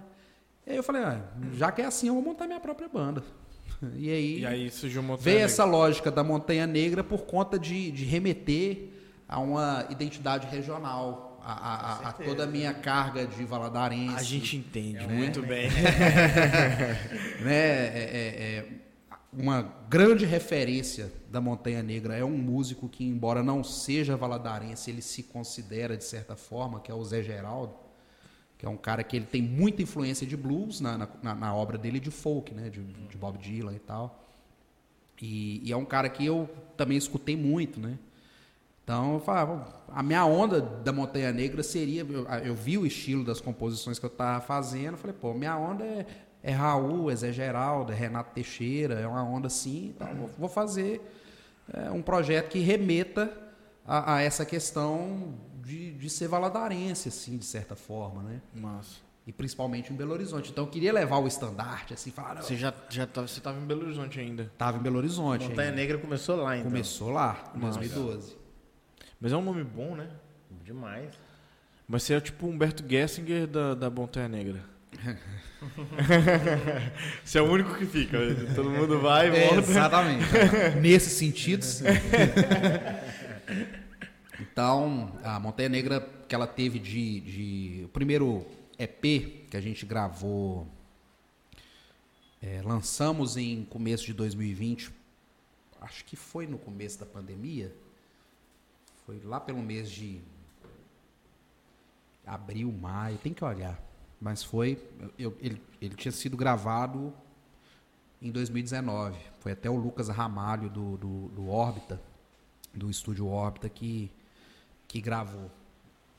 Então eu entrei pro estúdio, eu gravei guitarra, violão de 12 cordas, é, violão, o Ressonator, que é um violão de latão, que ele tem um cone que, que, que muda o timbre, que é aquele violão da capa do. violão de, de, de, de, de- metal. É, voz, né? E o Rafael Oliveira, que é baterista de sertanejo, inclusive, aqui, de, de piloto de avião e tal. O nosso amigo Seta, Na verdade, eu não conhecia ele, não, cara. Não? Eu não conheço ele. Mas eu conheço um monte de gente que conhece ele. pois é, E aí eu sempre escutei o nome dele, principalmente na época que a gente eh, trocava muita ideia lá em 2012. Porque o, o, o Matheus, eu conheço o Matheus desde de 2010, mais ou menos. Não, não, não, não, não. 2000 e... 2011, 12, assim. É, não. Diferença. É, deixa eu ver. é, mas- mas não, realmente, porque eu já morava em Belo Horizonte. Porque o que, que acontece? Quando eu tinha uma das meninas, que era minha amiga, a gente nunca teve nada, por Ah, favor. nem se tivesse, pô. a gente sempre foi, foi amigo e tal. ela ela foi namorada do Matheus. Não vou citar nome. Não, E- não mas citar, quando eu ia pra escola, É ela citar, era uma das meninas que, tantas que se que você- eu ficava lá. Os caras querendo me quebrar, pô. Que isso, pô. O Matheus é um cara. é um, homem, um, homem, um homem pra casar. É isso, pô. Me, Um esteio de me uma ajuda família. aí, pô. Caramba, falei que não é, não é ao vivo, não tem corte, agora vai ter, vai ter que ter agora. Mas não pode deixar que eu te defenda. Mas esse, Beleza. esse corte aí vai ser que ter esse- só corte, só pra mostrar isso. Só Tá pra bom. falar. Três dias depois. Nunca mais nenhuma mulher ligou pra ele. Mas a- essa amiga em comum nossa, ela, na eu estudei com ela no ensino médio. E aí eu formei no ensino médio e tal, porque eu, eu alistei em Belo Horizonte no começo do terceiro ano. Aí você pega e alista e depois você volta tipo no meio do ano para apresentar, para depois você ir pro quartel ficar pelado, fazer exame médico e tal. Só que eu não fui pro quartel não. Eu já cheguei e já peguei a dispensa. Aí foi foi foi assim, embora fosse um lance que eu queria na época, né? Vou aproveitar pra ir E- no banheiro aqui, cara, rapidão. Vai no banheiro lá. Eu continuo com ele aqui. Pode, tranquilo. Beleza. Faltou falar isso no começo, né? É, é sem corte, né? Tudo à vontade. Estamos em casa. Beleza. Se precisar ir no banheiro também. Ah, não, tá de boa. É... Acho que ele ficou com medo de da gente falar dos podres Da- dele, das né? meninas, né? Não, galera, ó, cuidado aí. Você que tá envolvendo Mas- com o Teixeira aí, ó. Não, o menino, menino é. É gente, gente boa, gente fina, gente fina. né? Pra, doido pra casar. Eu já falei com ele, tem que casar, cara. Pelo amor de Deus, velho. Vai. É, aí essa, essa amiga em comum nossa, a gente ia pro, pro Vila Bretas, pra casa do Igor, que é Demolei também. Conhece demais, é o Igor Gomes? Sim. A gente ficava na porta da casa dele jogando Uno Uhum. e tomando refrigerante. A gente tinha 18, 17. Eu não tinha nem, nem carteira na época. Uhum.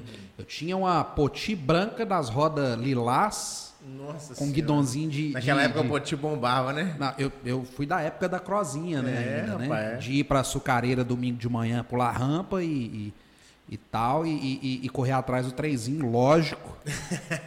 claro, pegar passinho com o fofão, com a mini. Essa época eu morava em Pirapora, rapaz. Eu custei ter uma poti, cara. Meu pai não queria me dar de jeito nenhum. Aí me deu a poti. Uma poti azulzinha, cubo azul, tudo azul, direitinho, pá. Acho que foi quase na época, uns 300, 400 conto. Era dinheiro demais, né? Era, era, o salário mínimo era Aí, tipo 100 é, conto. É, ué. Foi uma poti arrumada, cara. Aí muito que eu custei conseguir a poti com meu pai. Não deu um mês que a poti tava Roubaram ela. comigo, roubaram ela de mim, velho. Eles me roubaram, aqui em Valadares, eles me roubaram umas 12 bicicletas. Caramba, que preju. Eu achando que meu preju foi alto. E assim, eu sou cria do Pérola ali, né? Eu sou do Nova JK, é, mas a minha avó mora no Pérola, na, na, na Frederico Ozanam ali. É a sua rua ali, né? É. A minha avó mora na frente da janelinha lá. Tem a janelinha do. do- que, que vende até avião caindo. Qualquer coisa que Qualquer coisa que você precisou e, e- e e qualquer funciona horário, a tá? qualquer horário. Horário. Desde... Porque muro de, de, de pedra lá é, é a casa da minha avó. Sei. Eu sou neto do seu Concesso, que era Eu não- dentista. Eu não conheço o pessoal, É, não, mas, mas, os, casa os antigos lá conhecem. É, Porque meu avô era dentista prático. É O dentista prático é o dentista que não tem diploma. Meu pai do Bolsonaro, inclusive, foi dentista prático. Mas, é, não, mas meu avô é- era gente fina. meu pai é gente O boa. Bolsonaro não. Nem um Aí pouco. eu não sei, né? Nunca me fez nada de, de- de- que me favorecesse, não. Então tem que reclamar dele, né? É nem pra você e nem pra metade do Brasil. Tá. Metade? Metade tô sendo generoso. 99%. Mas assim. Só os puxa-saco tá com ele, só os gados. Eu fui na- numa loja de, de artigo odontológico aqui de Valadares aqui e tal. E- porque a gente usa na lapidação muito material de, de, de uns rebolos, uns discos lá para fazer os detalhes na- na- na- nas esculturas, que é de, de odonto. E aí eu cheguei lá e tal, e aí eu comentei com o cara lá, com eu, eu, eu gosto de uma prosa, quando me dão uma abertura, assim, para quebrar o. Que eu fui ficando velho, eu fui aprendendo a, a, a lidar com essa timidez e. Enfrentar e aí, ela, né? É, e de ir aproveitando a brecha para poder falar um pouquinho bobagem, né? Aí eu comentei com esse cara lá.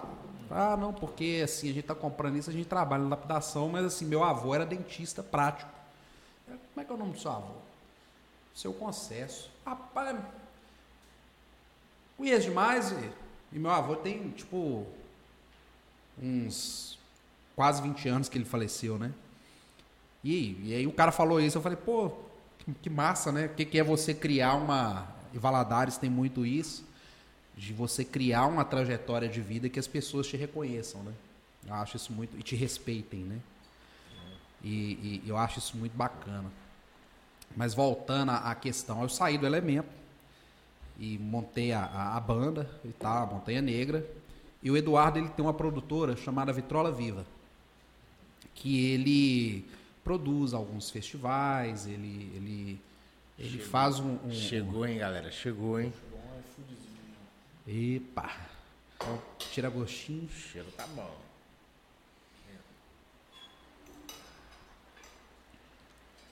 Você conhece a história da blogueirinha que chega no mercado, né? Não. Que tem de blogueirinha valadarense que chega no mercado e vai lá, vai no saco de farinha e, e pega e faz só assim, ó. E joga na boca, de, de lá de baixo. E, e- e- e não suja nada, não, não cai uma farinha fora. Experiência, né? É a senha, né, filho? Inclusive, para quem quiser patrocinar aí o Beatcast, colocar uma comidinha aqui na nossa mesa para a gente receber bem nossos convidados. Estamos favor, abertos. estamos- Bebida nós já estamos muito bem, Não, né? Bebida você esquece. Gerando energia nós já estamos muito bem. É. Eu acho que assim, Só falta encher a barriga agora. tem, tem faltado aí uma visão da galera aí pra esse projeto que ele é promissor pra caramba. né? Tem, o povo tá perdendo de, de apoiar.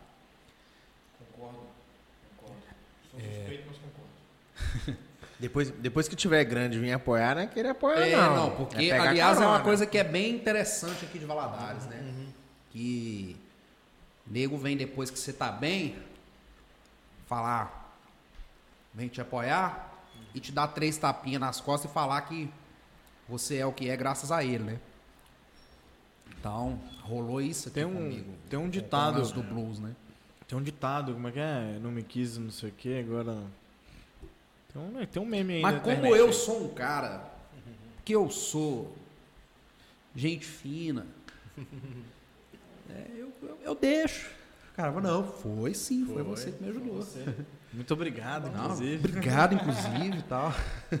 Mas onde a gente tava, cara? A gente- É, aí eu montei a- a a- o lance da Montanha Negra.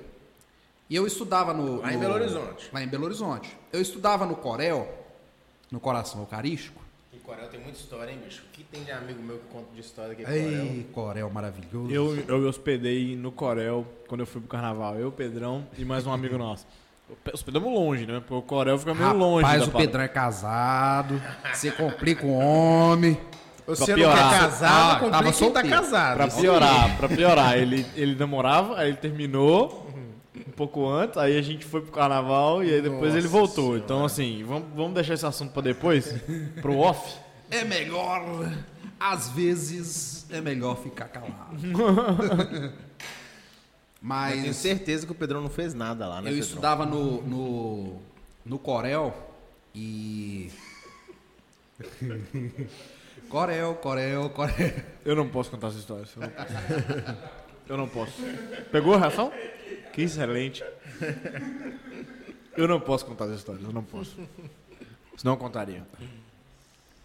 Cuidado, hein? Segredo é um trem que perigoso. Vai. Eu tô pensando em já, já abrir uma. Pra galera, se, se a galera quiser escutar as histórias do Pedão, deixa nos Abre, abre uma caixinha de perguntas no Papo de Insta, brother, né? papo de brother. E aí? Meta de likes, esses trem de é. YouTube, sabe? Talvez seja uma, uma belíssima forma de conseguir engajamento através Nossa. das amigas da sua esposa. Todos vão querer saber. que elas vão querer te fuder. Se esse vídeo bater 2 mil likes... Dois mil? Dois mil. Aí você tá a favor do Pedrão, se pô. esse, se esse vídeo bater 20 dois, likes. Não, é, tem que, tem que valorizar um pouquinho, pô. Dois mil likes, o Pedrão conta a Porque eu tô história querendo contar a história, pô. Mas aí você Obrigado, amigo. depois. Você é um amigo aí, aquele meme do, do, do, do pica-pau. Nossa, eu tô. vamos lá, vamos, senão eu vou acabar contando. Mas, mas enfim, eu, eu estudava no, no, no Corel e o Eduardo mora no Nova Suíça. E eu descia, atravessava a Amazonas e caía, dava para ir a pé da faculdade na casa do Eduardo. Então eu saía da faculdade, eu estudava de manhã na PUC, eu estagiava no museu, lá no, no Museu de, de Ciências Naturais e, e- e tinha um lance com o diretório acadêmico. Partido Comunista, movimento estudantil, aquela coisa de vão ali, tem, vão, né?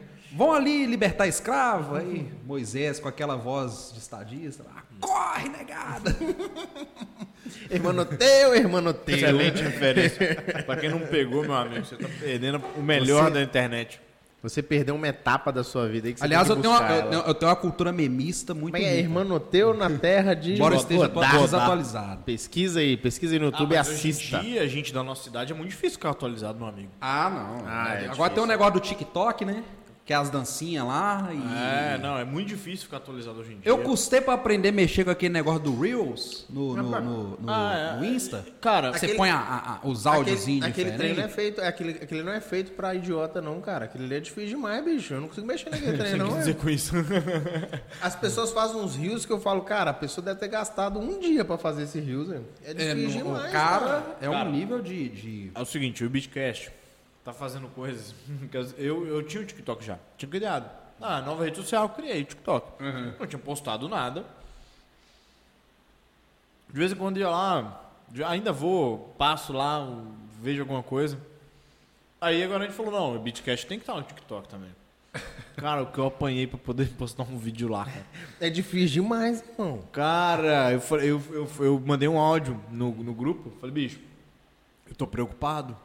Não. Porque eu achei que eu sabia mexer nas coisas, mas eu, eu não consegui editar um Você vídeo, tá com cara. quantos anos, Matheus? 27. 27. Você ainda tá, você ainda tá na casa do- do- dos 27, no clube dos 27. Eu tô com 31, cara.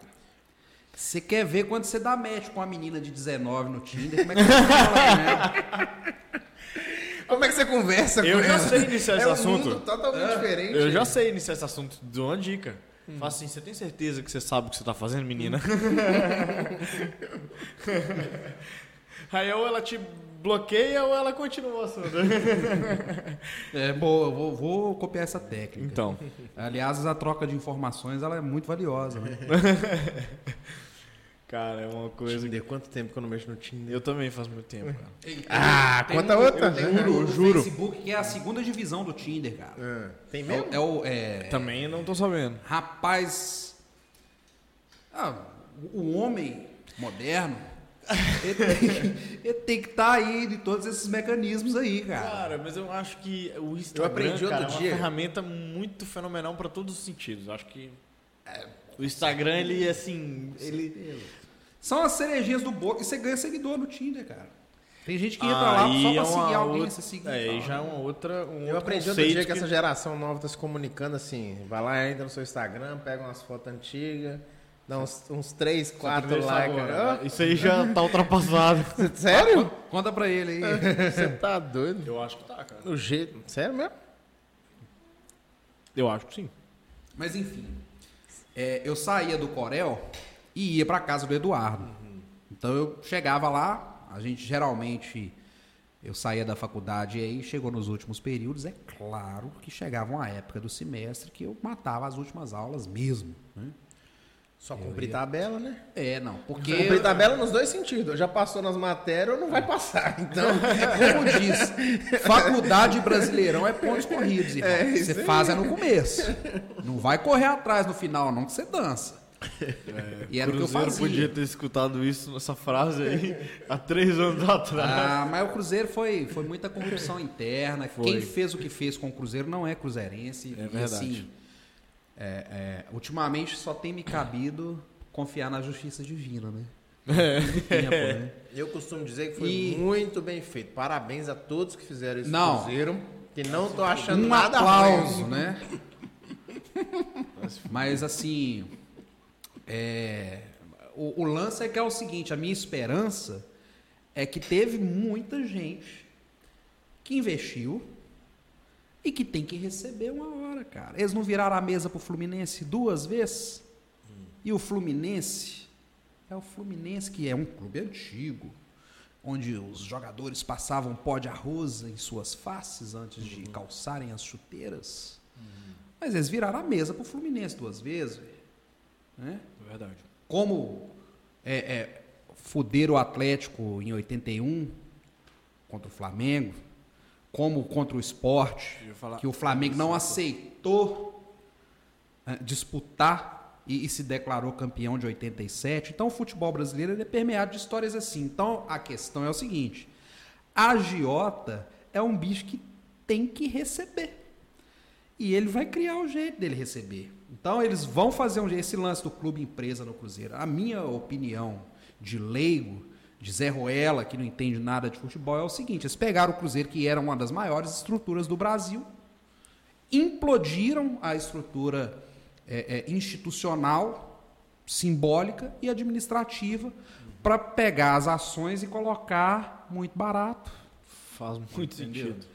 E aí agora, quando voltar o clube empresa aí, eu acredito, na minha fé de torcedor, que torcedor é uma fé, é, é- é- é, como diz, a fé é a crença ilógica na ocorrência do improvável, né? Eu, a minha fé de torcedor de otário, entendeu? Eu entendo que é isso. Esses caras vão ter que receber. E, te aí vai virar o mais. jogo, virou pro Fluminense. Quando começar a ser um time competitivo de novo, talvez quando eu tiver lá com os meus 45 anos. Não, pô, não vai demorar isso tudo não. Não sei. eu sou um cara mais, mais pé no chão. Mas assim. Eu, Eu vou estar lá o no. Mineirão, cara. Ó, vou eu- entrar na fila igual 2013, 2014. Eu entrei na fila, comprei o ingresso de. Acabou Eu vou dar ingressos, li- comprei do cambista. Eu- Aí, a- aí a polícia fez uma apreensão de ingresso falso. Eu falei, tomei, que eu tinha gastado uns, uns mil contos de ingresso. E meu pai tinha mandado o dinheiro pra, pra mim, pra eu comprar os ingressos pra ele e pra mais uma galera. E aí eu, com o dinheiro dos ingressos, e não teve jeito, e comprei do cambista, liguei e falei, comprei do cambista, tá dominado. Aí a polícia prendeu, depois eu tive que ir lá no Mineirão pra bater o, o, o infravermelho no ingresso pra afirmar, não, pode, pode vir amanhã que o ingresso é quente. Eu, Pai, depois eu até peguei o telefone do Ó, cambista, eu só comprava eu já dele. passei. eu acho o seguinte. Eu já passei por 2019.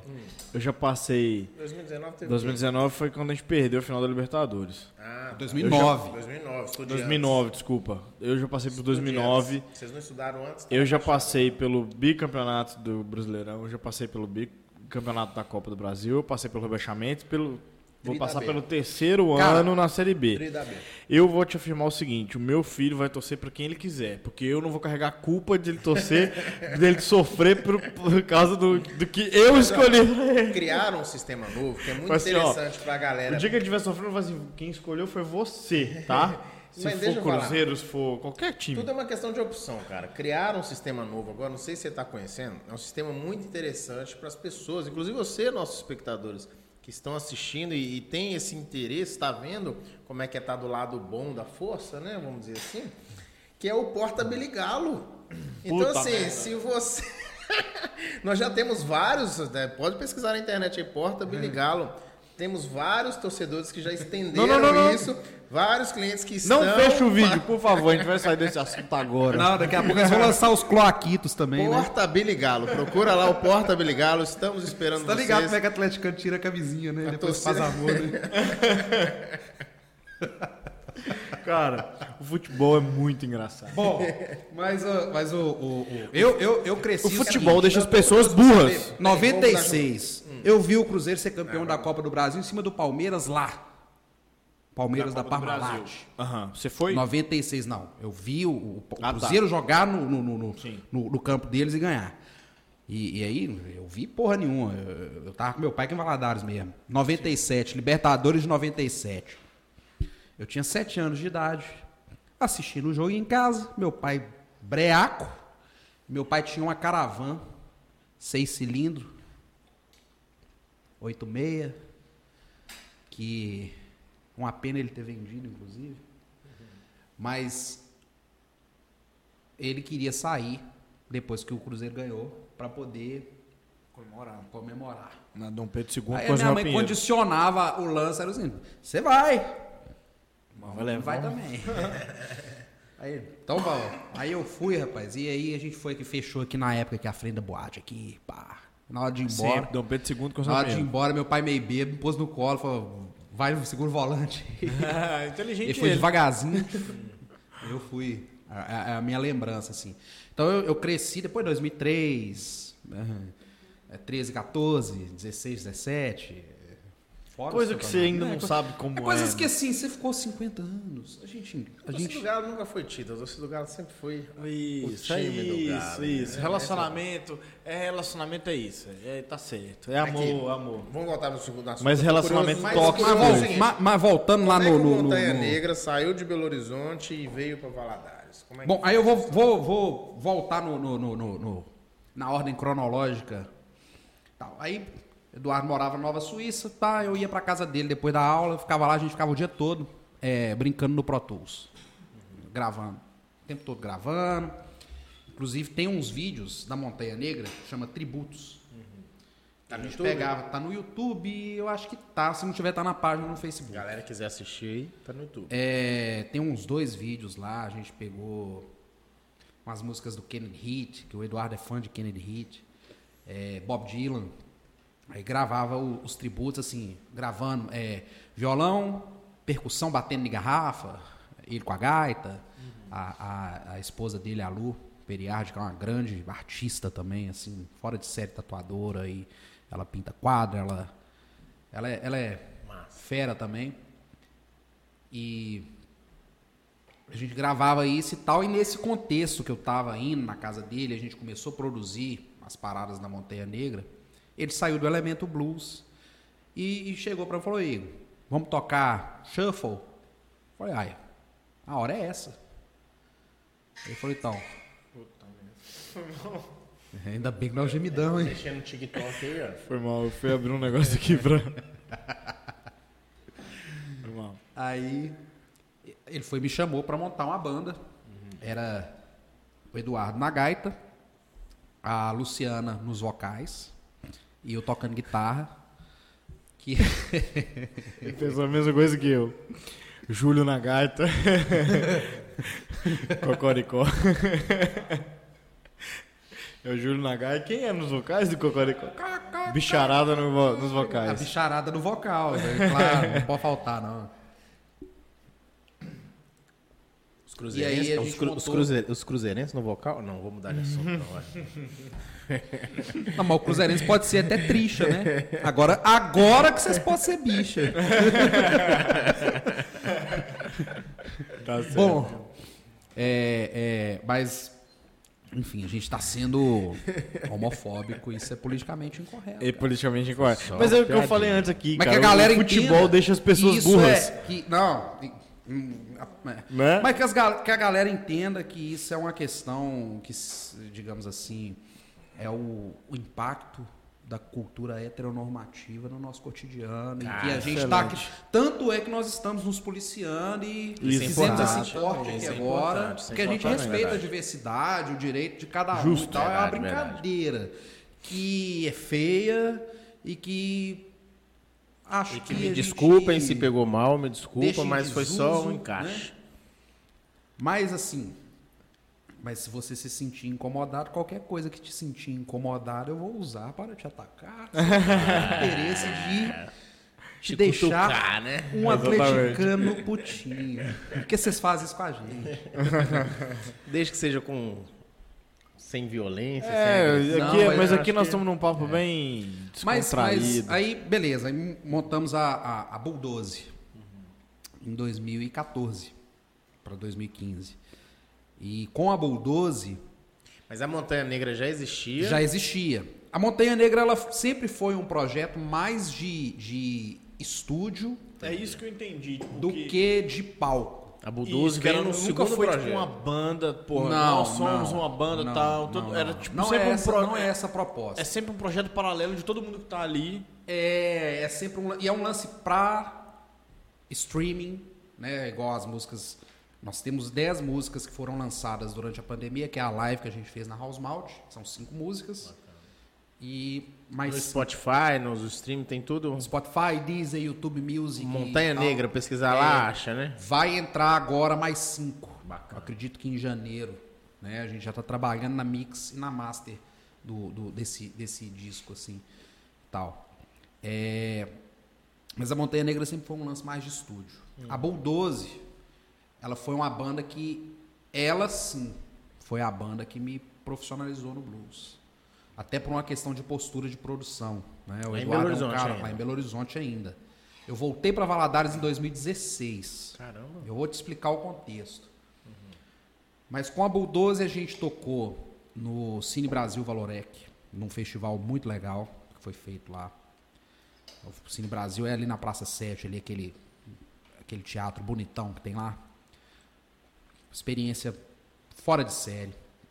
Depois a gente tocou em festivais, por exemplo, no Dipanas Blues Festival, que é no, nós tocamos na sexta edição o Dipanas Blues é um festival que é organizado em Pará de Minas, que é organizado pelo, por, uma- por um bar lá, uma casa, um restaurante, que é o Dipanas, que para mim é um dos maiores influenciadores assim e apoiadores do blues, porque esse festival que ele organiza, ele recebe artistas do Brasil inteiro e ele é um cara, o Wilson do Dipanas, né? Ele e a Grazi. Grazi eles sempre estão abertos aos artistas novos, né? dentro das possibilidades deles. E, e, e a Bulldoze a gente gravou um disco. E a Bulldoze foi uma banda que assim, era, éramos nós três, eu, Alô e Eduardo, com músicos freelancer que depois se tornaram membros oficiais. Então no baixo era o Marcelo Fijol e começou na bateria o Michael Harrison, que era batera do, do Lucas Rino. E, mas aí o, o Michael foi para continuou com o Lucas e a gente conheceu o Luiz Andrade, que é músico, ele o irmão dele, o Gustavo Andrade. Eles são talvez alguns dos músicos mais tradicionais, né, os precursores talvez do blues na, na capital mineira, né? porque eles criaram uma das primeiras bandas de blues, que é a Hotspot Blues Band, que é, que é histórica, assim. Então, o blues ele tem muito essa questão de você honrar os mais antigos, né? Então, quando o Luiz Andrade foi fazer uns freela com a gente, e o cara toca um shuffle real, a música com ele, ela pulsa. Então, esse disco da Bulldoze, ele não tá nos streamings, mas ele tá no YouTube. A, a página da Bulldoze é B-U-L-L-D-O-S-E. É, é, é com um microfone de, de, de um bullet, né? um microfone de gaita, assim, o símbolo da Bulldoze e tal. Fácil de achar. Tem um vídeo da gente tocando no Cine Brasil, lá em 2016, nesse festival. Muito bacana, com o Sandro Veríssimo tocando é, piano, né? Muito, muito legal. Então foi uma banda que eu toquei nos maiores festivais que tinham, pelo menos dentro de Minas Gerais, né? É, BH Soul Blues Festival, é, o de Panas. A gente só não tocou no festival de Ibitipoca. Mas os outros festivais, os circuitos menores e, e um monte de evento de cidade. Festival Gastronômico de Baependi, a gente tocou. Festival Gastronômico de Campanha, Lambari, tocamos também. Então Esses a gente foi. é massa pra caramba, cara. falar Quem não aí. vai, que é o pessoal que às vezes tiver a oportunidade de evento, eu acho que. Eu, é, se bem que a gente está em pandemia, né? Mas não sei se aqui vocês têm esse hábito de ter esse tipo de evento. Eu vivenciei pô. muito isso em Juiz de Fora, cara. Eu vi o quanto que esses eventos são Mas aqui já tá, cara. já tá tendo de novo. Já, já teve uns dois eventos aí, Carlos Mote, inclusive, foi parceira. Aqueles que fazem evento em Bituruna, evento gastronômico. É, eu toquei no primeiro festival gastronômico de inverno de Valadares, Então, Bituruna, mas teve né? um agora. Aliás, aquilo foi o grande, Foi lá grande na mata? divisor. Qual? Sim, foi um grande divisor na de- mata, de- na de- mata. Da mata, então. É tipo, é tipo esse aí. É, a gente tocou ali é, na, na casinha do Papai Noel ali, eles fecharam a estrada, cara. Foi, Sabe, nossa, tem um evento teve- que eu fui em Juiz de Fora que eu acho que tem um evento que eu fui em Juiz de Fora que eu acho que seria muito bacana se a gente conse- conseguisse fazer ele aqui em, em Valadares. Porque é um evento seguinte, que eles pegam o aeroporto lá da cidade, aí chama a Esquadrilha da Fumaça, aí a Esquadrilha da Fumaça que atrai a galera. Porque todo mundo quer ver a Esquadrilha da Fumaça. A Esquadrilha da Fumaça já veio aqui já? Já, já Muito veio aqui atrás. Umas três vezes. Cara, eu morei em Juiz de Fora a Esquadrilha da Fumaça anos. veio quando, quando eles inauguraram a, a- a- os bombeiros aeronáuticos aqui, ó. Eles vieram. E depois, numa, numa etapa do Campeonato Mundial em Mas, 2000 e... mas aí qual foi a, a estratégia deles lá, que eles adotaram que eu achei sensacional? Eles fazem a Esquadrilha da Fumaça, chama a galera, e paralela ali, por exemplo, pode fazer aqui na rua, do lado do aeroporto ali, você fecha e faz um monte de hamburgueria, cervejaria, palco com música, galera tocando a música ali, cada um com sua programação, o dia todo. Cara, é um evento espetacular pra você levar família, pra você levar amigo, pra você curtir. É muito bom. Você come- você começa ali umas 9, 10 horas da manhã, vai até umas 4, 5 horas da tarde, tranquilo, cara. E é Eu sou fã da demais, Esquadrilha da Fumaça de um tanto, cara. É. Eu tenho uma foto, é, quando eu estudava na, na- na- na- no curso de, de manutenção de aeronaves, no aniversário de 60 anos da Esquadrilha da Fumaça, nós fomos para Pirassununga, na, na Academia da Força Aérea, para poder ver. Eles convidaram o- o- o- os Halcones do, do Chile. E, e aí vem piloto de acrobacia do Brasil inteiro, né? E aí a gente foi lá, na época o Brasil ainda estava no, no, no projeto FX para a escolha do caça. E a Marinha dos Estados Unidos, a Boeing, na época, a Boeing que produz o F-18 era um dos concorrentes, né? Depois venceu o caça sueco lá, o Gripen, O né? Gripen.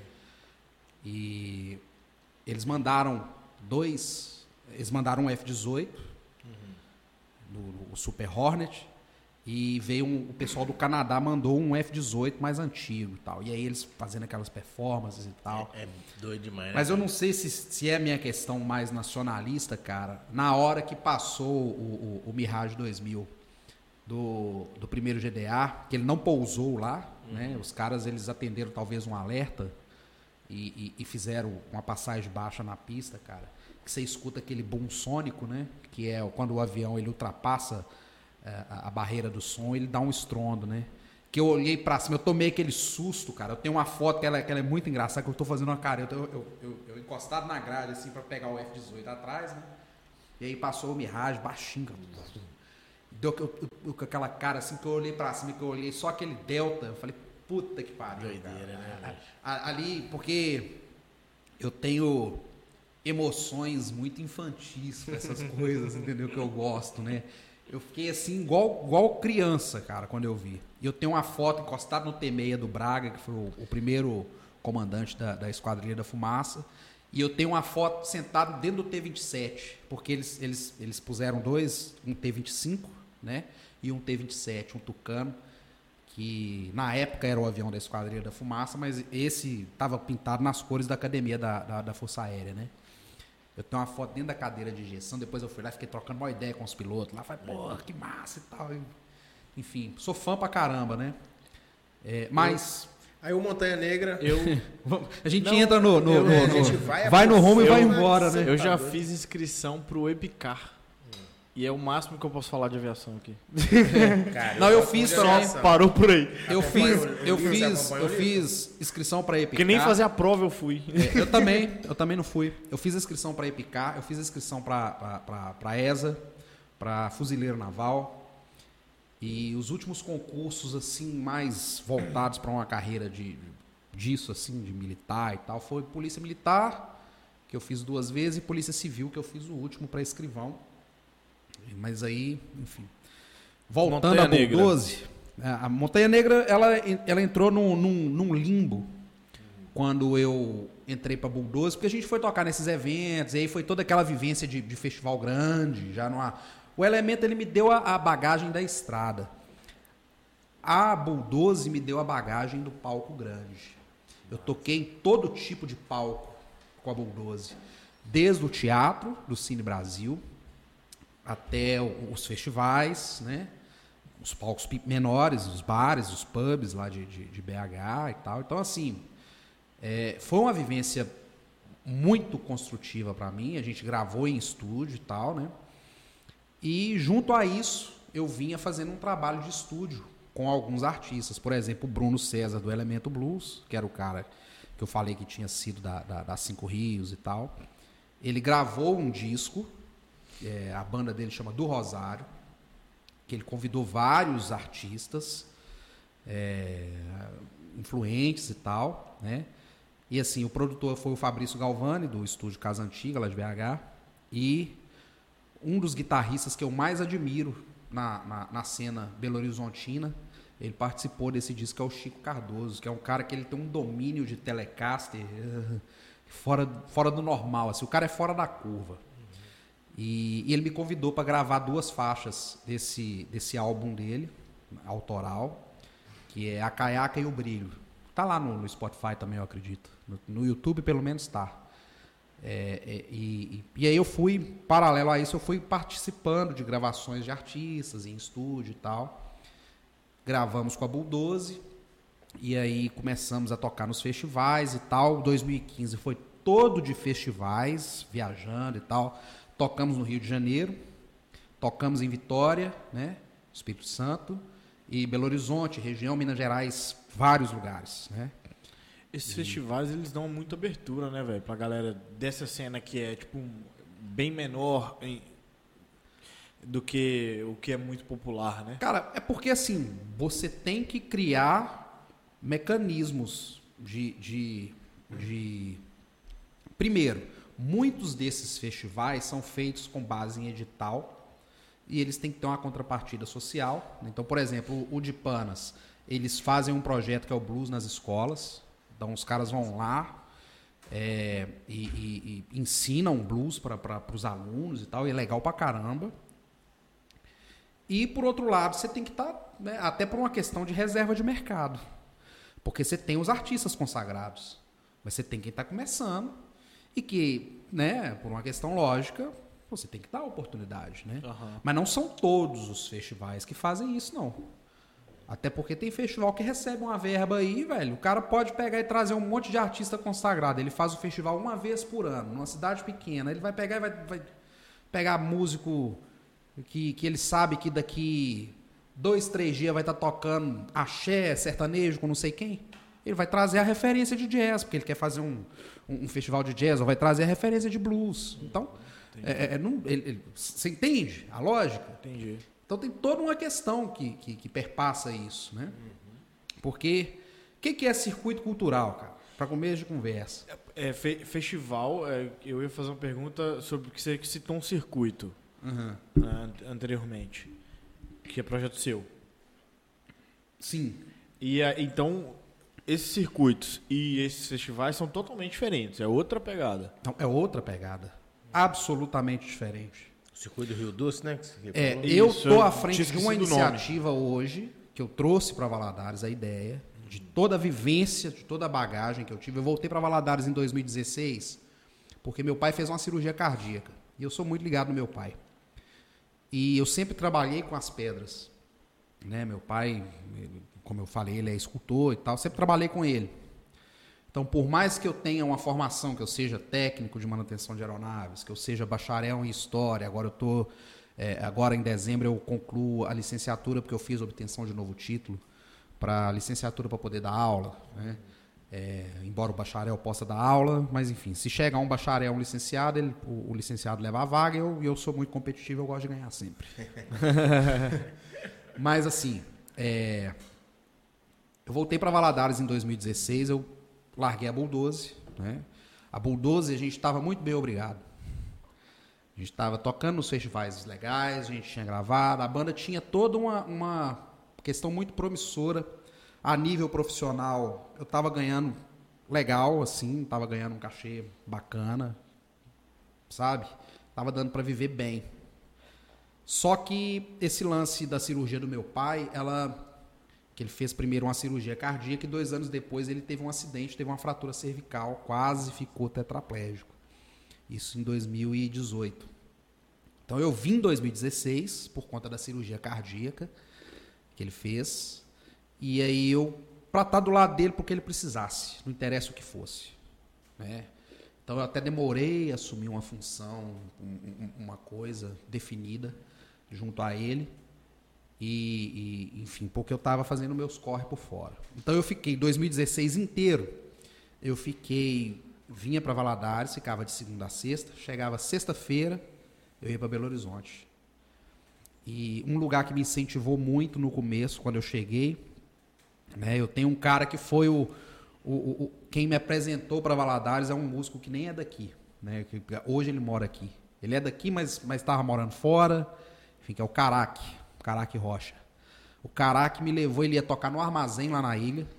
Aí ele me levou para lá. Ah, vamos fazer o show comigo. Eu conheci ele na virada cultural de 2016. Aí ele me levou para o armazém. A gente eu conheci o pessoal do armazém, me tornei amigo deles e tal, e a gente começou a fazer um evento toda quinta, que a gente deu o nome de Circuito de Blues do Rio Doce. Né? O que, que era a ideia do Circuito de Blues do Rio Doce? É, como eu tenho uma rede de networking muito bacana que eu construí nos festivais, eu conheci muitos artistas de fora, igual eu te contei, eu toquei no Rio, toquei em Vitória, né? eu ia para Pará de Minas, então Pará de Minas era um lugar que recebia conheci muitos artistas é, do interior de São Paulo, né? Uhum. É, conheci muita gente. Eu, eu, fiz uma rede de contatos que eu olhei e falei, por que não colocar Valadares circuito. nesse circuito?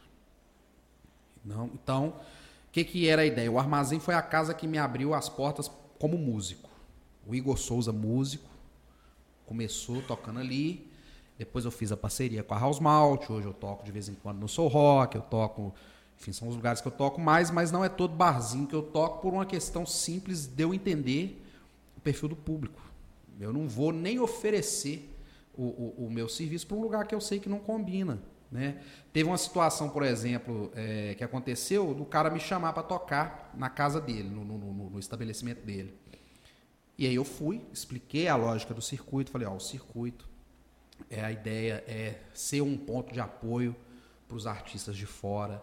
Às vezes o cara tá tocando em Belo Horizonte, vai tocar em Vitória, não tem porquê ele não passar por Valadares e fazer uma data em Valadares, a gente poder dar para as pessoas é, o acesso a, a esse estilo musical também. O blues tem muito público de blues, tem muitos adeptos aqui em Valadares, né? Então, não tem por que não fazer, né?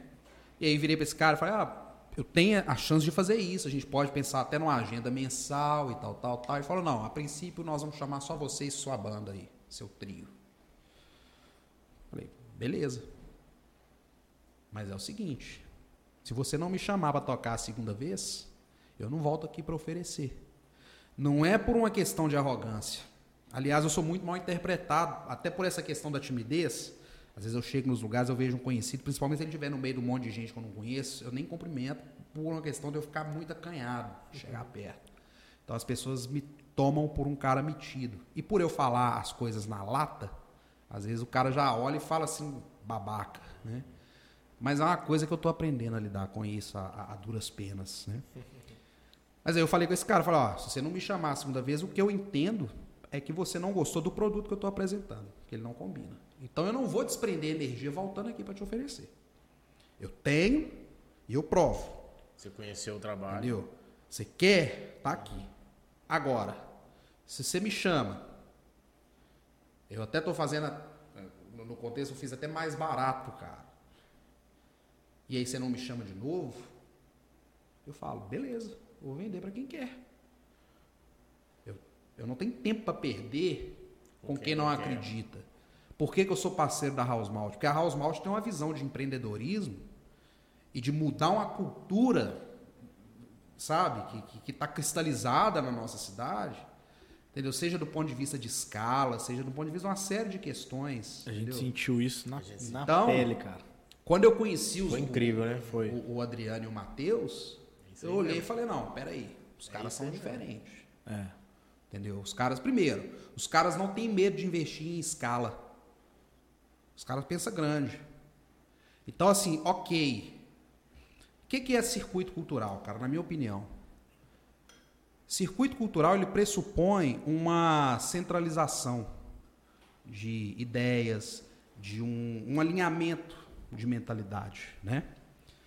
Então você vai ter ali dentro daquela lógica da cultura que eu coloquei, que é essa questão política e tal, esses conflitos de interesse, você vai ter os grupos que vão se reunir por afinidade, né? O circuito cultural ele funciona da mesma forma. E lá vai o Igor falar besteira na frente de um especialista em, em eletricidade. Mas o que, que é o lance? Num circuito elétrico, você tem o condutor, que conduz a, a, a corrente elétrica, né? Se eu estiver falando besteira, você me corrige. Segue firme. Você tem o capacitor que armazena a corrente elétrica para corrigir uma diferença de potencial no circuito, não é isso? Sim. segue, segue, segue. Segue seu raciocínio. E você tem o resistor que ele vai reter a corrente e converter ela em, em- em- a eletricidade em, em calor. Gro- Grosso modo, assim, está falando é um Zé Ruela. Tem a bobina ainda. É, e, e outras coisas que vão ali, mas eu, eu gosto muito de fazer uma analogia com esses três aspectos. Quem é o condutor? O condutor, no, no caso de um circuito cultural, ele é aquele cara que ele vai pegar a informação de um ponto e levar no outro. Ele está conduzindo. Informação, recursos, Pessoas. pessoas, ele está linkando, né? O capacitor, ele é aquele cara que ele vai reter A galera. alguma coisa, seja recurso, seja informação, para corrigir um, um déficit Seja de- o público. de potencial né, desse circuito. Então, o que, que ele vai pegar? Ele vai reter aquilo que ele pode trazer de fora para deixar aqui, que seria um legado, talvez, né, para corrigir a- as diferenças que tenham com relação desse circuito aqui a outro. Né? E o resistor, geralmente, é- ele é aquele cara que ele, ele vai reter o movimento, ele vai reter o fluxo. Ele vai falar, opa, peraí, tá todo mundo trabalhando errado. Não é à toa que as discussões geralmente são acaloradas, né? Porque a, a energia fica quente, né? Então, assim, eu estou falando disso para. Eu faço essa analogia para falar de tráfego, armazenamento e conversão. Então, a informação ela tem que transitar, ela tem que trafegar, ela tem que se armazenar e ela tem que converter, né? Então, você tem que trafegar uma informação de um ponto para o outro, você tem que armazenar recursos e você tem que converter essa informação em conhecimento. Se você não fizer isso, seu circuito morre. Então você tem que saber identificar quem são os resistores, quem são os capacitores, e quem são os condutores dentro de um circuito cultural.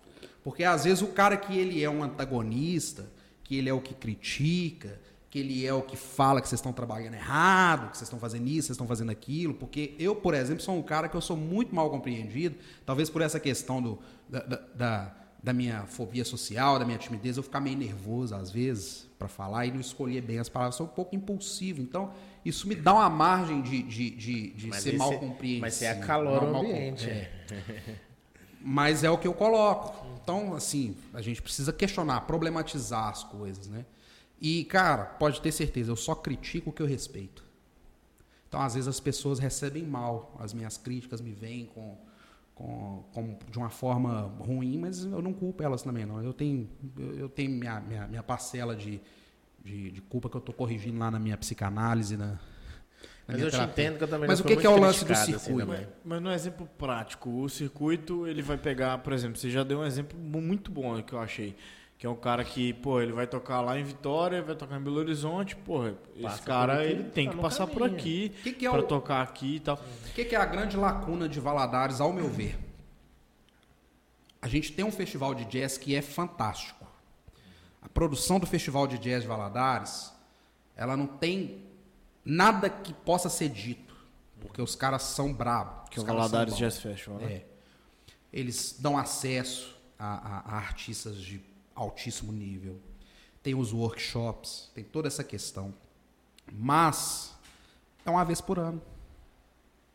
Então, como que você vai fomentar uma cultura de determinado estilo musical se você não fomenta uma agenda que seja mensal, quinzenal, semanal, que você tenha casas que tenham afinidade Entendi. O circuito, ele, ele preenche essa lacuna. A ideia é preencher, mas eu sou peixe pequeníssimo. Mas, mas aí, pra, pra isso, você precisaria de apoio de empresa, de... Cara, todo apoio é bem-vindo. Eu optei, na minha vivência, em não trabalhar com edital, por questões burocráticas. Aham. O edital tem um lance de você ter que fazer prestação de conta que é muito complicado. Você tem que prestar conta, assim, de cada vírgula, entendeu? Uma burocracia danada. É muito burocrático. E já tem quem morde. Já tem gente que está ali há 20, 30 anos, 40 anos, 40 anos eu não diria, mas que está aí desde quando saiu a Lei Rouanet no governo do Collor, o cara já tá, já tem uma expertise Deixa, eu- deixa de, falar de lidar com essa Sabe o que questão. eu acho que é mais importante? É o nosso espectador, as pessoas que estão dia a dia no bar, acompanhando. Todo dia de noite você tem que ir no bar. Todo, todo dia assim, todo final de semana você vai aproveitar, você vai relaxar, você vai no bar, vai procurar. Às vezes tenta sair daquela bolha que você está incluída, de ficar só ouvindo sertanejo, às vezes só samba. Se, se oportunize, cria essa oportunidade de você ouvir outras músicas. Porque eu fui muito assim, a gente é criado numa cultura de Não, sertanejo. não que esses estilos não sejam não dignos sejam de respeito. ruins, com certeza, não tô A gente dizendo tem que respeitar isso. porque é muito bem produzido, tem É, toda uma, com uma, uma, certeza. uma carga Isso. cultural imensa por trás. Mas é porque tem muitos outros tipos musicais que são Bons. tão bons quanto. É. E assim, a gente só não dá oportunidade para hoje, poucas pessoas dão, ou a menor parte das pessoas dão, porque veio de uma cultura que elas não saíram dessa bolha. Uhum. Então procure sair da sua bolha, procure ouvir novos E ritmos gente- musicais, novos. E a gente musicais, tem- que a gente, a gente cresce todo o, setor, vamos dizer assim. To, E a gente todo tem mania, né, cara? isso, né? E a gente tem a mania também de ficar sempre na mesma, assim, sempre querer mais do mesmo. Tem um Vamos negócio pra que é um lugar que a gente não foi. É vamos produto, predispo- produto comprovado. predisposição ao desconhecido. Entendeu? é o nome. Hoje, aqui em Valadares, o grande carro-chefe do meu trabalho como músico são eventos particulares. Porque a Então, galera que já entendeu que é bom. Eu toco, chama. por exemplo, toco na House Malt, tenho um- um- uma frequência de, de- Eu tenho uma parceria com a House Malt, eu toco nos eventos que eles produzem. Né? Por exemplo, eu quero até mandar um abraço pro Júnior, que é o pai do Matheus, que é da Avante, que é da, da Associação de, de Antigo Mobilistas, né? Que são o pessoal dos carros antigos, né? Ele, ele tá à frente da galera lá e tal. Ou esteve, não sei. E ele sempre dá a oportunidade da gente, porque tem a ver. Pô, cerveja artesanal, blues e carro antigo, Tudo tem a ver. a ver. Então é uma coisa que você vai, é o que eu tô falando de como que é o circuito. Você tem o circuito oficial, que ele vai sendo provocado, numa- num- num- num- ele tem um direcionamento, e você tem o extraoficial que vai por afinidade mesmo. Então as coisas vão se linkando, entendeu? É, enfim. O grande carro-chefe hoje são os eventos particulares, são as pessoas que vão nos meus shows, nos barzinhos, e me conhecem, passam a seguir meu trabalho no Instagram. Eu tenho todo um lance de escutar vinil em casa e, e fazer vídeos, stories, é, explicando o vinil. Às vezes eu estou tirando uma música, usando uma, uma- uma determinada timbragem no amplificador. Eu pegar e falar, não, então essa timbragem que eu estou usando aqui de referência é de uma música X, de uma banda Y, do ano tal. E o cara usou isso, isso e isso. Então eu, eu, eu venho fazendo até um projeto que eu, que eu tenho para 2022, que eu não vou dar spoiler, mas de, de, de fazer essa engenharia reversa, né? É igual a lenda que quando caía um, um, um avião na União Soviética, os caras desmontavam ele para poder. É verdade isso, né? Lembra não, é verdade. Mas tem é- muita história assim. Mas é bom, cara, você postar isso no Rios e no, no TikTok também. A gente falou do TikTok aqui. Fazendo dancinha. Porque é, a, a- a dancinha às vezes pode ser que Pode mais. ser. Rapaz, eu postei um vídeo no Reels do, do, do- de uns amigos meus, eles colocam uns lacinhos na cabeça, fala, porque se parar eu e a minha amiga Tiaga, todo dia eu recebo 20 curtidas esse vídeo. Todo dia assim, ó. É sagrado. No Reels, Então, cara, é porque o Reels, tá lá. Rios, o Rios e o TikTok entregam demais. Entregam demais, cara, demais. Entregam Então, é, é- na verdade, eu estou mudando toda uma, uma. Eu tomei atenção para esse aspecto agora. Você entender a questão do engajamento e tal. e a questão do regionalismo, a gente estava discutindo isso aquele dia lá na House Malt, que é o vídeo que está mutado, que apareceu no, no, no Ibitcast, a gente falando exatamente disso. É, Eu- não, e às vezes é muito. e às vezes é, é um conteúdo muito bom pra poder ficar limitado aos stories do seu Instagram que tem lá, você quantas mil Sim. pessoas, entendeu? Porque assim, um circuito cultural ele tem uma lógica, que é do circuito fechado e do circuito aberto, como todo circuito.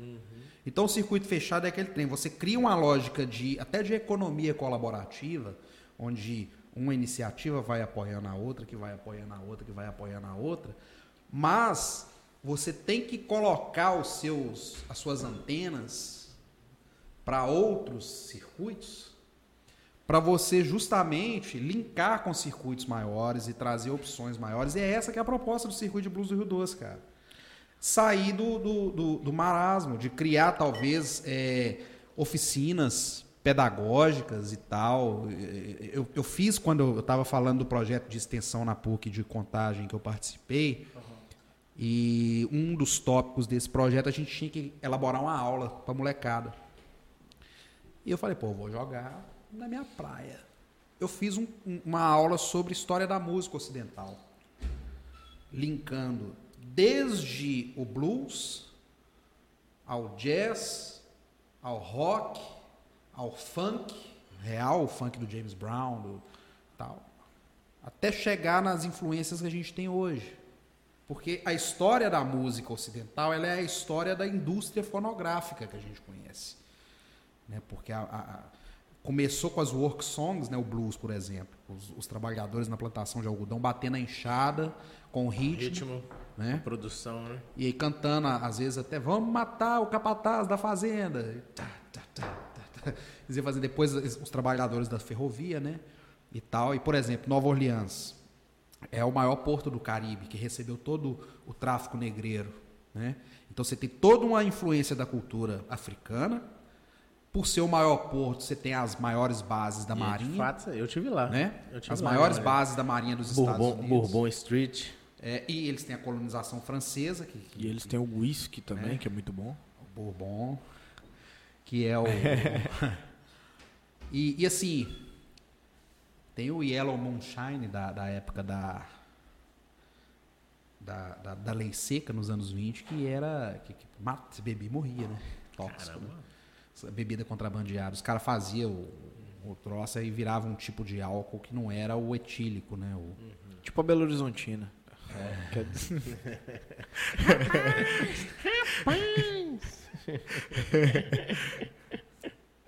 Eu acho que aquilo foi sabotagem, cara. É, existe uma teoria. É.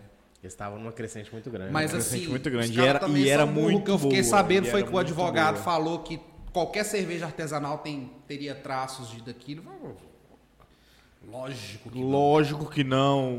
Lógico que não. Que não. Lógico que não. Bom, mas o, o, o lance é esse. É, tem um livro do, de um historiador inglês chama Eric Hobsbawm, chama História Social do Jazz. Que ele vai colocando, ele é marxista, então ele coloca a coisa tendo uma lógica de modo de produção, né?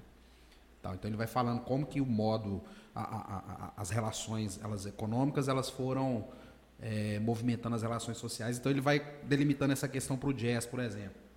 Então o fato de ser o maior porto com tráfico negreiro e recebendo todo o tráfico negreiro, as maiores bases navais, então os rudimentos de bateria, né, que é o paradiddle, né, que é o que eles vão fazendo na bateria, eu não sou baterista, né? estou fazendo só para sonoplastia.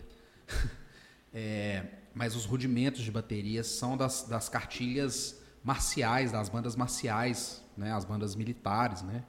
Tal, tanto é que tem o, o Mar de Graça lá em, em Nova Orleans, Nova Orleans. que Mar tem as é a, a, né? É o carnaval deles, é, é que, que, é todo com bandas marciais, assim, que é ah, é tipo a Lira 30 de janeiro. Ah, é? Tipo, sabe, pam, sabe a cultura que eles têm lá? Que é ridículo, velho. Que você anda pela cidade toda que você acha, é no, no Mar de Graça, é você jogar o colar no fio elétrico, velho. Oh, Fica espalhado loucura. na cidade inteira, velho. Eu olhava isso, aqui, e assim, todo lugar que você anda lá em Louisiana, você vê é, colar pendurado no fio elétrico. Tá vendo? Não é só brasileiro, não. Espírito de porco do caralho. brasileiro que tem espírito de porco danado não faz é, Espírito não, de brasileiro porco. só mija na rua mesmo e tá tudo certo. tá tudo certo. Pai, Mas tem um amigo meu que foi fazer isso, foi preso. Aí a mulher foi discutir com o policial. Tá falando do, de mijar ou de colocar jogo De mijar. Ah, tá. Foi mijar, isso foi no Spring Break. Foi mijar, o policial foi lá e prendeu ele. Aí a mulher que tava com ele, nós estávamos namorando na época, foi lá, foi discutir com o policial. Prendeu ela também. Ficar 48 horas preso. E o povo acha que polícia aqui é que é, que é autoritário. Alessandro e o Matheus, se você estiver vendo aí, depois vocês contam a história aí no comentário. Ó, os caras jogando seus podres aí no. Eles são de longe. Bom, mas aí tem o lance do, do, do, do os crioulos, que tinha as, as, as orquestras, né? Precisava de gente que soubesse tocar instrumento. Não tinha, eles começaram a pegar os escravos. Então eles foram ensinando música para pro, pro, os negros, né? Que até então eram analfabetos e tal, né? Então o jazz ele surge nesse contexto, né? Primeiro surge o ragtime, que tem muito dessa influência das bandas marciais, do Mardi Gras e tal. E depois ele entra para uma lógica que chega nos anos 20, por exemplo, o apogeu da prosperidade, né? aquela folia do pós-guerra, da Primeira Guerra Mundial, mais grana rolando, né? porque Estados Unidos principalmente, né? então surgem as, as big bands, que era banda com, com aquele monte de naipes de metal e, e um monte de instrumentista e tal. Aí surge um tipo de jazz que é o Dixieland e o swing, né? E depois, nos anos 30, vem a Grande Depressão. A galera não tem grana para contratar uma big band. Aí surge e junto com isso tem uma proibição de álcool nos Estados Unidos. Então, você tem todo o lance da máfia, o Al Capone, por exemplo, era traficante de álcool. E, e, e, e aí surge a expressão jam, que é jazz after midnight o jazz depois da meia-noite. Então os caras eles iam para os esconderijos, tinha uma, uma senha para você entrar, você tinha todo um, um lance para você ser, porque a galera ia consumir Imagina. bebida contrabandeada e tocar. Nossa, eu queria muito viver nessa época para ver um rolê desse. Ia só. entrar só. Por exemplo, um saxofonista e um pianista. Ou só o pianista sozinho enquanto os outros músicos não chegaram. O cara ia lá e ficava lá improvisando em cima de um tema, né?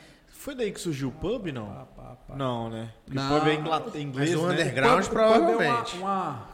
É. a cultura underground é a cultura, a cultura underground, ela é por natureza a cultura extraoficial, né? É.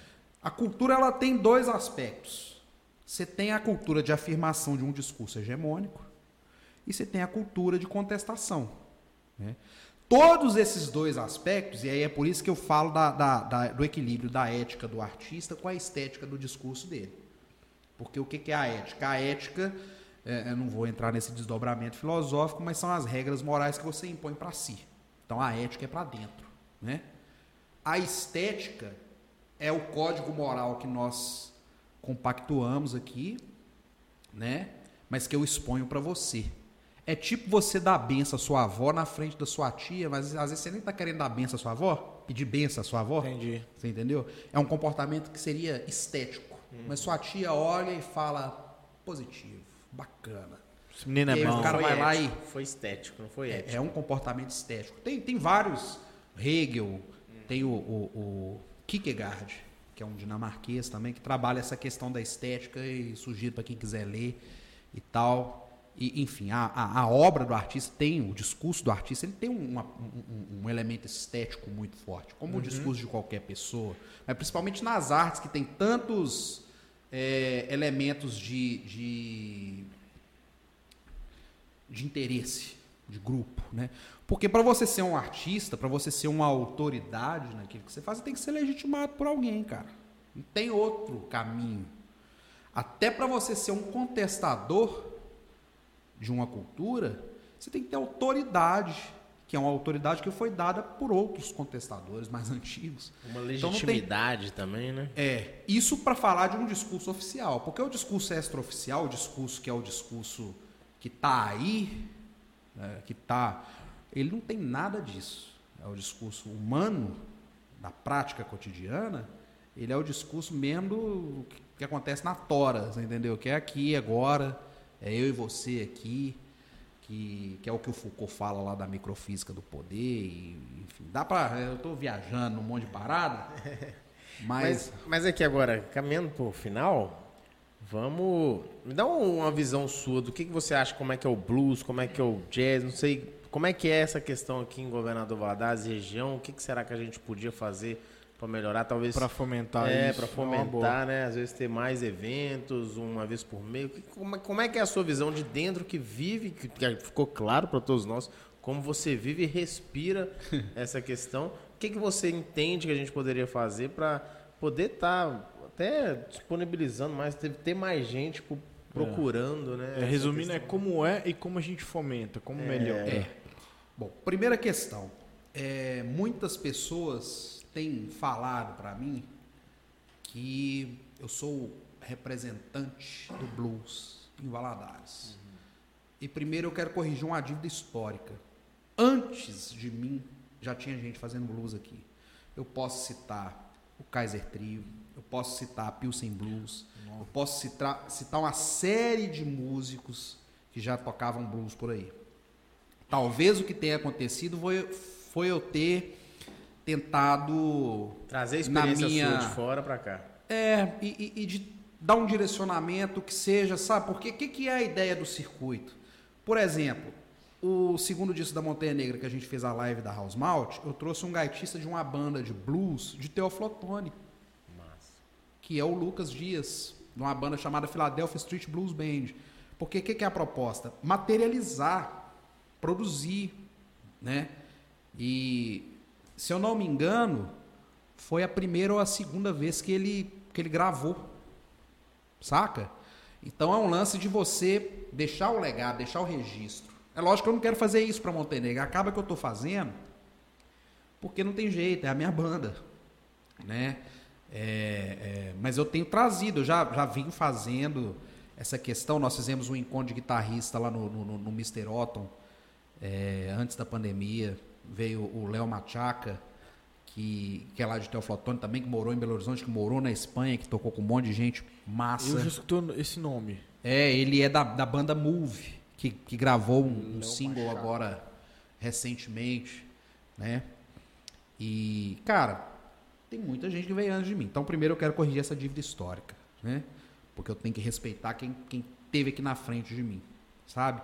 Hoje eu tenho recebido até de, de, de alguns artistas daqui de Valadares, que são artistas que eu cresci assistindo, é, às vezes me ligam, falam, "Ô, velho, você vai tocar onde? Eu quero ir ver e tal. Então eu fico muito honrado quando essas pessoas vêm até mim, porque são os meus mestres. Então, para mim, os meus mestres quererem é, é, acompanhar o meu trabalho é porque, no mínimo, eu estou indo por um caminho que eu estou me esforçando para que seja construtivo, né? Como que a gente pode fomentar o blues? Primeira coisa, é, eu tenho observado um fenômeno, e a gente estava falando daquela questão da transição geracional e tal. A gente está acompanhando uma mudança no perfil do empreendedor valadarense. O Décio falou de uma questão de ser a primeira geração de valadarenses que estão produzindo. Falou Que eu achei muito bacana essa fala dele. No né? episódio 5, pra quem É. quiser assistir. Assistam todos, porque uma coisa tá conectada na outra. Exato. Sabe? É, É o circuito, né? é um circuito. É, isso aí. É um circuito não intencional que acaba acontecendo. Né? Há um, é, é por isso que, novamente, eu dou os parabéns para vocês. Vocês estão fazendo um retrato fidedigno da- do contexto atual de Valadares. Cara, e a- vocês nem perceberam que talvez vocês estivessem fazendo isso. assim, é, um, Daqui é uma 10 anos a gente vai intenção. estar assistindo esse vídeo e falando, Pô, porra, tomara. evoluindo pra caramba. Ou, arrepio. que pena que a gente tá do mesmo jeito, né? É. Cara, Espero que mas não é seja uma, a mas é segunda uma opção. intenção nossa, assim, de. é, só, só de você ver de hoje, que é o episódio 07. 07 ou 8 por aí, né? De- desse episódio, se você for pegar um retrospecto dos convidados, você vê que a gente, a gente procurou também diversificar todo mundo, cara. Não, isso é muito bacana, cara. E é exatamente por causa disso isso. que você falou. A gente, a gente quer fazer um retrato do que é Valadares, do que é a região. A gente quer fazer isso crescer? Quer. Mas a gente tá fazendo isso na base primeiro. A gente quer mostrar como, como que Valadares tem essas várias faces que às vezes as pessoas não veem. Exatamente. Entendeu? E tem. Valadares tem uma, uma diversidade cultural, cara, que é invejável. Primeiro, a gente tem uma influência de ser uma cidade construída por pessoas que vieram de fora, pessoas que imigraram para cá. Segundo, a gente tem uma outra faceta da nossa cultura que é construída por pessoas que saíram daqui e foram para o mundo inteiro. E Valadares roda o mundo todo. Que Valadarense, Valadarense mesmo roda o hoje mundo Ainda inteiro tem muita influência aqui. né? E que são pessoas que acabam voltando trazendo uma bagagem Gigante. gigante. Gigante. Então, tem uma diversidade cultural que é muito bacana. E tem a cultura local que vai se desenvolvendo aqui, com, com todas as suas as, as- as trocas locais, a- a- e que é muito rica também, que a gente tem que valorizar, né? Então, assim, é um ponto que a gente tem que estar sempre reforçando esse aspecto. Mas um lance que eu estou observando em Valadares é da cultura musical daqui, dos músicos daqui, como mão de obra, como operários da música, é a galera que, que não veste a identidade do estilo que gosta. O cara entra na matação de cachê. Hoje ele está com um, amanhã ele está com outro, amanhã ele está com outro, amanhã ele está com outro. Famoso Beleza. camaleão. Famoso camaleão, né? Só que o músico ele tem vida útil, como qualquer profissional, mas o músico mais ainda. Então, por exemplo, um dos motivos que me levaram a escolher o blues, primeiro que é porque eu gosto, é um estilo que é mundial, é universal, qualquer canto do mundo que eu for, que eu quiser tocar blues, vai ter gente para me ouvir, né? E ele tem uma ancestralidade, ele tem uma bagagem cultural de um povo que sofreu, sabe, mas que deu a volta por cima e, e- e- e trouxe uma cultura muito rica. Secular já, né? Quase Né? secular, né? Desde 1920. Cara, eu tô com. Hoje eu tô com 31 anos. Daqui 30 anos, eu ainda tenho cancha e eu ainda tenho autoridade para tocar blues. Agora pega um cara de 60 anos e põe ele rebolando num palco, cantando piseiro. Não vai dar Pega uma coroa de 50, 60 anos, já com. Não, não tô sendo misógino, pelo amor de Deus. É, tudo Mas é momento, de né? roupinha curta, É dançando geração. axé. Não, tem, não faz sentido. Entendeu? Então, assim, você quer ser referência de excelência no seu instrumento? Aposta num estilo que te dê longevidade de carreira. Vai, vai querer matar cachê? Primeiro, matação de cachê, você fica lá tocando quinta, sexta, sábado, domingo, onde aparece aquela coisa toda. Você vai desgastando sua saúde, você é exposto a ambientes que, que- muito álcool, muita droga, uma série de coisas e tal, e, e que não são porque são muito imediatistas. Não- eles não te dão a base para construir uma cultura mais rica. Isso é, então, é- é- é lógico, talvez eu esteja sendo leviano de falar isso e me desculpem. Eu respeito todo mundo. É a opção de vida de cada um. Eu, eu tenho a minha. Entendeu? Mas um ponto que eu tenho observado aqui em Valadares é que não tem havido uma renovação de geração. Porque a gente vê no empreendedorismo, hoje, a gente não vê na música.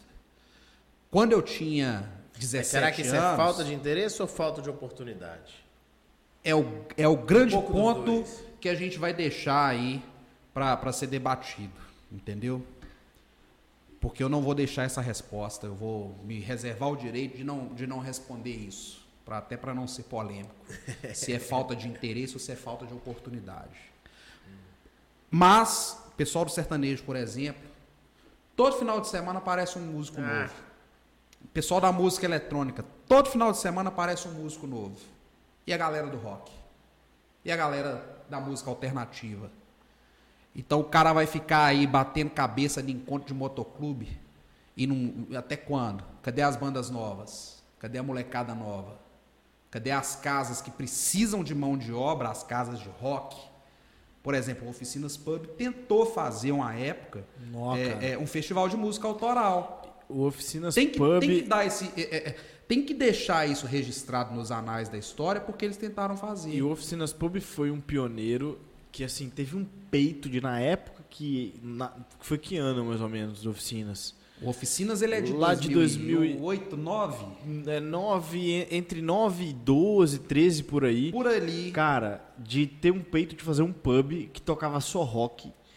E, cara, Foi o lotava. primeiro, né? Foi o primeiro, foi o primeiro. Então, Bicho, que teve um- começa, a, a história do, da- da- do circuito alternativo Valadares começa no Riviera, que era um, um barzinho do lado do, do BNH do, do São Pedro ali, ó, que, que o pessoal ia lá, a cena underground reunia lá. E aí esse lugar deixou de existir e o pessoal migrou para oficinas, depois surgiu o Soul Rock, fazendo um rolê na chácara, lá, lá no Capim. depois aqui no Aldeia Depois Mix. vieram para Aldeia Mix, depois vieram para cá, né? Então, assim, se não houver uma aposta numa renovação da cena, hoje, você pegar qualquer banda de Valadares aí, das mais famosas de rock, não vou citar nome, mas a galera vai observar, né? Acho que ninguém é besta.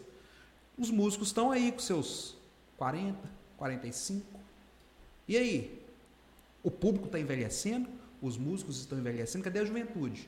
A juventude está lá no sertanejo, a juventude está no baile funk, a juventude está lá no deck fazendo duelo de MCs, que inclusive é um, um, um Pichando, espaço. pichando a. Não, a mas, estrutura. mas, mas, Ah, não, mas mas eu vou advogar do lado, do, lado eu do, vou entrar em do- do- defesa do- também. do- do pessoal do rap, porque eles estão apostando numa vanguarda que ninguém tá apostando. Não, eu vou, eu vou entrar em defesa Entendeu? também. Assim, eu, eu, eu entendo a- o lado do- de pichar o monumento que colocaram Tô lá falando agora. que é eles não, eu tô falando. É que- isso, é, é exatamente isso. É, tem muita gente que, que generaliza muito, principalmente com quem aproveita desse, desse- desses movimentos, mas, cara, é muito necessário. Essa galera que, que faz esse movimento de rap lá, e é muito antigo, eles faziam até duelo e tudo mais, velho, eles estão fortalecendo uma cultura que é pequena em Valadares, que precisa ser fomentada, porque é uma, uma cultura. A gente está falando aqui de, de realidades, é, querendo ou não, que, né? que tem uma classe, às vezes, um pouco Não, mais. E diga-se de passagem, essa crítica que eu faço à cena do rock não é daqui de Valadares, não. geral, é né? geral. É de todos os lugares do Brasil. Entendeu? E assim, uma coisa que, que tem aqui em Valadares que a gente tem que observar com muita empatia, eu falo porque eu tive poti e eu corri atrás de, de, de, de- de trenzinho quando eu era moleque. E era bom. Eu cresci ali no Nova JK, Pérola, Santa Rita, Vila Ricas, eh, estudei no Darcy Ribeiro, que é aqui no bairro São Paulo. É, é, cresci num, num meio, a minha origem é mais simples. né? Então, eu não vou pegar e, e- e- e- deitar em cima de um discurso é, elitista, porque eu não sou de elite. Então, a única opção de entretenimento que a molecada tá tendo é correr atrás do trenzinho e ir rimar um rap. E que bom que eles estão lá, sabe? Na música. É, é, construindo uma cultura deles, entendeu? Porque, cara, Verdade. todo movimento social ou todo movimento de cultura que ele emerge de baixo, ele é massacrado em todo canto. Peraí. A, a verdade das coisas, sabe? Eu fico vendo, e aqui, eu faço uma crítica muito incisiva à MPB, essa MPB de barzinho, de, de, de vozinha e violão e tal. Você sabe por quê? Porque se você pegar a história, primeiro, é uma sigla política, e os caras, os grandes, as grandes vedetes da MPB eram os artistas que tinham as maiores luvas, os maiores contratos gra- das gravadoras e que não vendiam essa quantidade toda de discos para tomar para si, para falar que eles fazem música popular brasileira. Quem fazia música popular brasileira nos anos 70 era o Odair José, que era o cantor das empregadas, era o Reginaldo Rossi, era o Lindomar Castilho, eram esses caras. Que eram massacrados. Entendeu? Não é esses figurões da MPB aí, é, é, com esses caras que qualquer pessoa que tem um discursinho é, mais intelectualizado gosta de bater no peito e falar que escuta.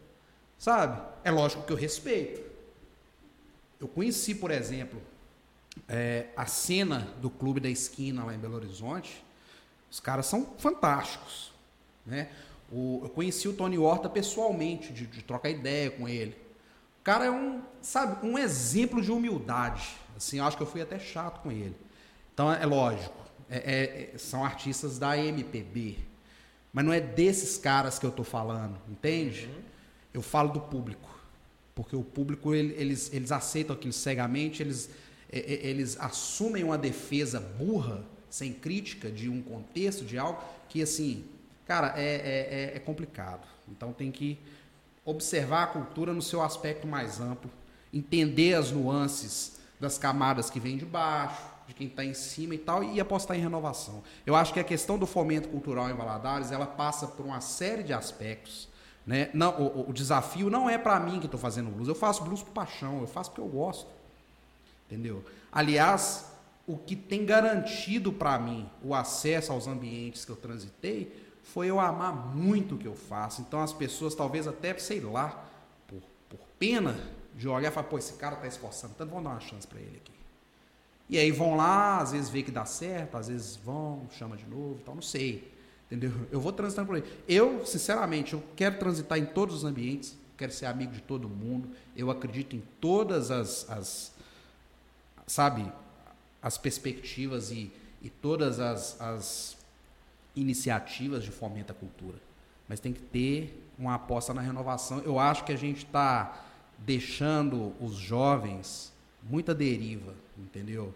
Deixando a molecada pegar e assim, aonde qualquer lugar, qualquer lugar onde existe um vácuo de cultura, existe um vácuo de moral, existe um vácuo de qualquer coisa, o materialismo, o imediatismo, ele entra, entendeu? Verdade. Então, se a gente quer construir uma cultura regional, sabe? Pretende ter uma cultura nacional e tal, a gente está vivendo um, um momento no mundo que a globalização está entrando pelo, pelo celular das pessoas, né? E, e assim, e a sua identidade? Qual é a sua identidade? A minha grande crise existencial dos últimos tempos tem sido essa, de assumir a minha identidade, assumir quem eu sou, de, sabe, de ter tido um colapso mental fudido ano passado, de passar vergonha na frente que eu não deveria, mas que serviu para eu tirar pessoas que não faziam sentido e trazer pessoas que fazem sentido e, e de apostar em autocuidado, em autoconhecimento e autoaperfeiçoamento. Porque se a gente não se cuidar, se tratando de saúde mental, ninguém vai cuidar por nós. Se a gente não se autoaperfeiçoar, é, é, ninguém quer estar perto de quem não tenha nada a oferecer, de quem não tem uma novidade para trazer. E se a gente não tiver autoconhecimento, a gente não toma posse do nosso desejo. E tudo que eu quero, como uma pessoa que talvez está aí gritando na multidão, embora eu não tenha muita pretensão de ser ouvido, porque eu não quero ser herói de porra nenhuma. Você entendeu? Fazer acho a música, sou- levar a música. eu acho que assim, e te digo mais, cara. Eu acho que o que eu faço talvez seja tão pequeno diante da bagagem que é a, a cultura e- e de tocar um instrumento, de ter um estilo musical que você gosta e tal, que assim, lá na frente eu vou ter sido mais um. Mas é isso. Bacana. Vamos caminhar pro E- final? Sim, só para encerrar o, o, o que eu estava falando anteriormente sobre eh, aquelas eh, o, o que aconteceu com o monumento lá na prefeitura, do- o monumento que No colocaram deck do, lá, Vi- né? do deck do Viva Valadares. Valadares. Cara, é uma, uma galera que se aproveita de uma, de uma cena, de uma, de, uma, de uma cultura, enfim, isso acontece em todos os, os campos. A gente vai ver. Não vou ficar generalizando e rotulando aqui, mas a gente vai ver em, todos os campos, no rock, no sertanejo. né? Sempre vai ter alguém que se aproveita ali do ambiente para poder fazer merda. E a gente tá vendo ali, na verdade, é um pessoal que tá desamparado. Por que, que eles estão ali no deck? Por que, que eles estão usando daquele espaço? Não tem um Porque eles não espaço têm um espaço para eles exercerem a cultura deles, o que eles precisam fazer, enfim. É, é só querendo pontuar mesmo que eu iniciei falando e que eu acho que é muito necessário Não, que são seja manifestações de contestação, cara. Cultural. Discurso hegemônico e eu acho que é um ponto pros e quem caras, entendeu? Exato, e quem tem que dar essa estrutura e quem tem que dar esse pontapé, é, eu acho que é o poder público, sim. Tem que ser quem Por um vai lado, dar espaço. Por um lado, sim. Mas o poder público, ele, digamos que tenha os mecanismos burocráticos, os Form 1, Form 2 e etc., pelos editais, pelas, pelas outras coisas, e tem os grupos Sim, de, de mas aí social que, que beleza. usam disso. Sim, mas eu não tô, eu não tô sendo tão, eu a não tô sendo tão complexo quanto a isso. Tem que, tem que fazer, cara. O Não, que eu mas vejo não vai- vai- a- se a- tem a- essa mas, eu não sendo, mas eu não tô sendo tão complexo nesse, nesse sentido. Eu tô, eu tô dizendo assim, existem ali uma série de jovens, é um movimento que reúne ali 100 jovens durante a semana, vamos dizer. Tá? Eu não sei número, mas eu tô chutando aqui. Naquele local e tal, tem policiamento naquele lugar? Não tem, porque se, se tivesse, não tinha pichado o negócio. Então, é, é um... É só- Largaram, só largaram. só né? largaram. Então, assim, é um negócio que é, é um detalhe. Na- Não é que tem que pegar eles, tem que colocar lá dentro do Teatro Chai ou de não sei onde para poder dar um, um, ou um, um, uma- um curso, não sei o que. Não, não é isso. É dar um mínimo de estrutura. Tem, tem que dar estrutura Somente. Eu acho que a gente tem, É. cara, a gente tem a concha acústica Da da, mesma Praça forma- dos Pioneiros ali, velho, que tá ali, Então, né? Que fica Já ali- é um lugar. entendeu? Poderia ser um espaço muito mais inclusivo para a cultura em todos os aspectos. Exato. E aí tem que esperar o quê? Uma, um grupo, de um coletivo, ir lá e se propor a fazer, sei lá, igual o pessoal Exato. faz e, e com muito louvor E a- a virada cultural, uma vez por ano? Tem que esperar um outro cara que vai lá e uma vez por ano faz um festival de jazz? Por que, que não disponibiliza? Eu não diria nem disponibilizar o espaço, mas dar informação. É, na verdade, como dar que informação. a gente pode pegar e, e acessar, porque até onde eu sei, se você for, você consegue. Na verdade, exato. Isso que eu ia é falar muito agora. Agora, tá agora defendendo o outro lado, na verdade Né? é da informação, porque o espaço está disponível. A, a informação Então, que eu tenho é essa, o espaço está lá para ser usado. Se você fizer uma requisição, você consegue uma aparelhagem de som, inclusive, melhor. Agora, por que, que você não pode caminhar dentro do, do, do, do Estado? Por que, que você não pode fazer a coisa dentro do caminho certo? E agora, e agora puxando para o nosso lado, você tinha feito a pergunta do seguinte: não sei se é por falta de oportunidade ou se é por falta de interesse, mas sendo por falta de oportunidade ou de interesse, fazendo o nosso papel aqui, o Ibitcast está aberto para todos Todo os, os públicos, para todas as pautas, para todos os, os- as culturas. Dá voz pra quem precisa A gente- ter voz, né? Exatamente, a gente quer dar voz a essas pessoas, a gente quer ter essa- conversa aqui descontraída, sem pauta, sem, é, Natural. sem roteirizar, natural, como se fosse uma conversa de amigos de um bar. E se, e se as pessoas que o Igor trous- trouxe para assistir a gente se- é, tiverem a curiosidade de assistir o, o Ibitcast da Tatilane Costa ou do Marlon Henrique que vai vir aqui e vice-versa, Do pessoas do, Lavic. Do Lavic que, que Pessoal da música, né? Do Ou se- do Guilherme Matias. Sim, mas aí trazendo mais para esse pra semente da música. Música, né? Ou se Sim. o pessoal da Tatilane e o pessoal do Marlon vierem aqui para escutar Não, o Igor, mas eu, do mas eu Lavic, acho importante. esse papo- só A gente já- abrindo um parênteses. a eu gente acho já vai ter que as sentido- pessoas observem os outros profissionais de outras áreas para entender a lógica do circuito, porque por exemplo, a música está num ambiente que as pessoas consomem alimentação, consomem bebida, consomem isso. Então, porque pô, o, o- o Guilherme Matias trouxe uma, uma contribuição sensacional com a questão da gastronomia. Foi mesmo. Entendeu? Tem que assistir, vai lá e vê. Você vai pegar Exato. um monte de informação que não tem nada a ver com música, mas que você vai linkar. A Vanessa trouxe uma série de informações do direito, da formação dela, Isso. que foram legais pra caramba. Então todo mundo.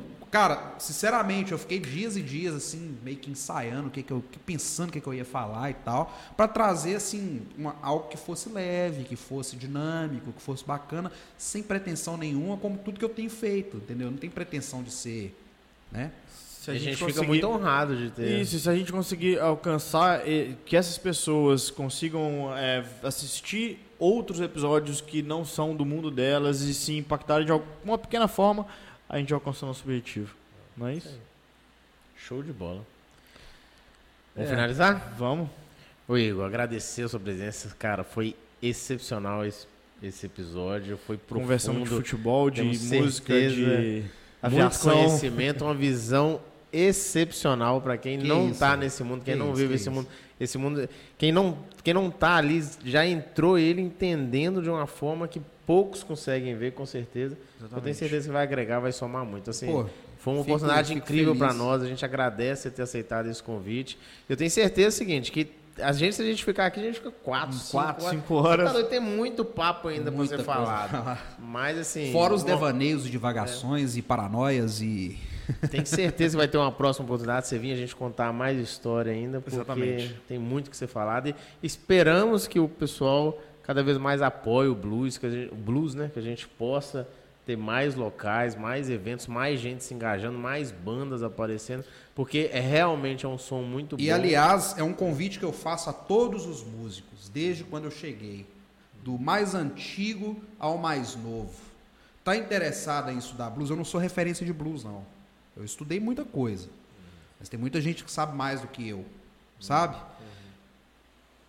Quer perguntar alguma coisa pra mim, quer trocar uma informação, quer saber de alguma coisa, eu, não Ajuda, tenho, né? eu não tenho ressalva nenhuma pra passar, entendeu? É só chegar, cola junto, vamos fazer, vamos, vamos Aproveitando, construir. deixa a sua rede social, Isso, seus contatos, o YouTube, da Montanha Spotify. Negra, do circuito, se tiver. Circuito de Blues do Rio Doce, arroba Circuito de Blues do Rio Doce, sem erro. É, Montanha Underline Negra.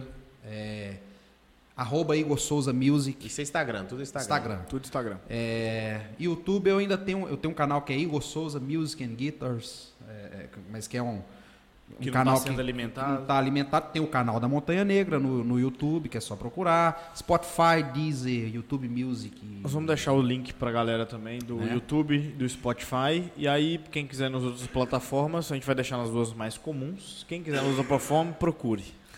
É isso aí. Show, Igor. Faça suas conclusões finais aí. Bom, conclusões finais é agradecer novamente, dar os parabéns novamente, Valeu sabe? demais.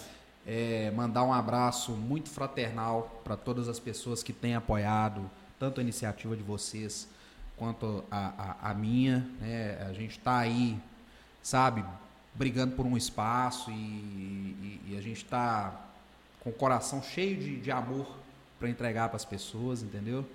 Então, assim, é, quero agradecer o pessoal da House Malt, da Sinergia, né? Quero agradecer os meus apoiadores, é, em particular o, o pessoal do Armazém Botequim. É, quero agradecer o, o Mr. Otton, né? Quero agradecer Sou Rock, quero agradecer todo mundo por ter dado espaço para a gente trazer uma proposta é, diferente, embora fosse algo que já fosse feito, né? Quero mandar um abraço pro, pro, pro Tandrei da, da Pilsen Blues, pro pessoal do Kaiser Trio, né? Pro pessoal da organização do Jazz Festival daqui de Valadares. Acho que assim são pessoas que eu respeito demais, que eu valorizo demais o que eles fazem, né? E contem comigo, sabe? É, as pessoas que acham que, sei lá, que eu sou babacão, que, que, eu não, que, eu, que eu sou fechadão, qualquer coisa desse tipo, não tenham ressalva de chegar até mim. Às vezes eu tô aí com vergonha mesmo de trocar uma ideia, entendeu? Eu sou mais na minha, entendeu? Tem uma, uma, uma parábola que eu escuta, escutei minha vida inteira que diz respeito ao seguinte: que se alguém te convida para um banquete, você jamais senta na cabeceira da mesa perto do anfitrião. Você chega e fica na sua. Se- De preferência na cadeirinha mais simples. Se você for um convidado importante, o anfitrião vai vir até você e ele vai te trazer para a cabeceira da mesa. Agora, se você chegou, meu amigo, e sentou na cabeceira da mesa e quis pagar de fodão, o anfitrião vai te dar dois tapinhas no ombro e falar que dá licença que o meu amigo chegou. E é isso que eu quero ser para as pessoas. Eu quero ser amigo delas, entendeu? Eu quero ser Certo. o- o- um convidado importante. Se não for para eu ser um convidado importante, tá de boa também, vou adorar o convite, vou me sentir honrado pelo convite, mas vou ficar na minha cadeirinha simples ali, talvez eu nem cumprimente. Mas não é por mal, É por vergonha. é por vergonha, é por uma série de coisas. É isso. Igor, muito obrigado mais uma vez pela sua presença. Valeu. É, agradecer a todos que assistiram aqui até agora. Deixe seu comentário, avalie, siga a gente no. Inscreva-se no, no, No YouTube, canal, né? No canal, ative, ativa o sininho, de notificações, siga a gente like, no Instagram. deixe comentário. E é isso. E é isso. Até a Muito próxima. obrigado, Igor. Até a próxima, todo mundo. É, sigam, sigam-nos nas redes sociais também, Teixeira MTM, arroba Guicora. É, nós eu mudei. Agora é arroba Guicora, arroba Guicora Arroba voltou. Guicora, arroba Igor É. Souza Music. Nossos. Quem faz o- a- acontecer atrás das câmeras também, Elias Júnior 7, Pedrão Mendes com Z. P9 Marketing. E principalmente o arroba IBitCastGV. É isso aí. É isso aí, Muito esse é mais um episódio galera. do Bitcast, produzido por P9 Marketing. Tamo junto, valeu. Tamo junto, E valeu. até a próxima. Valeu.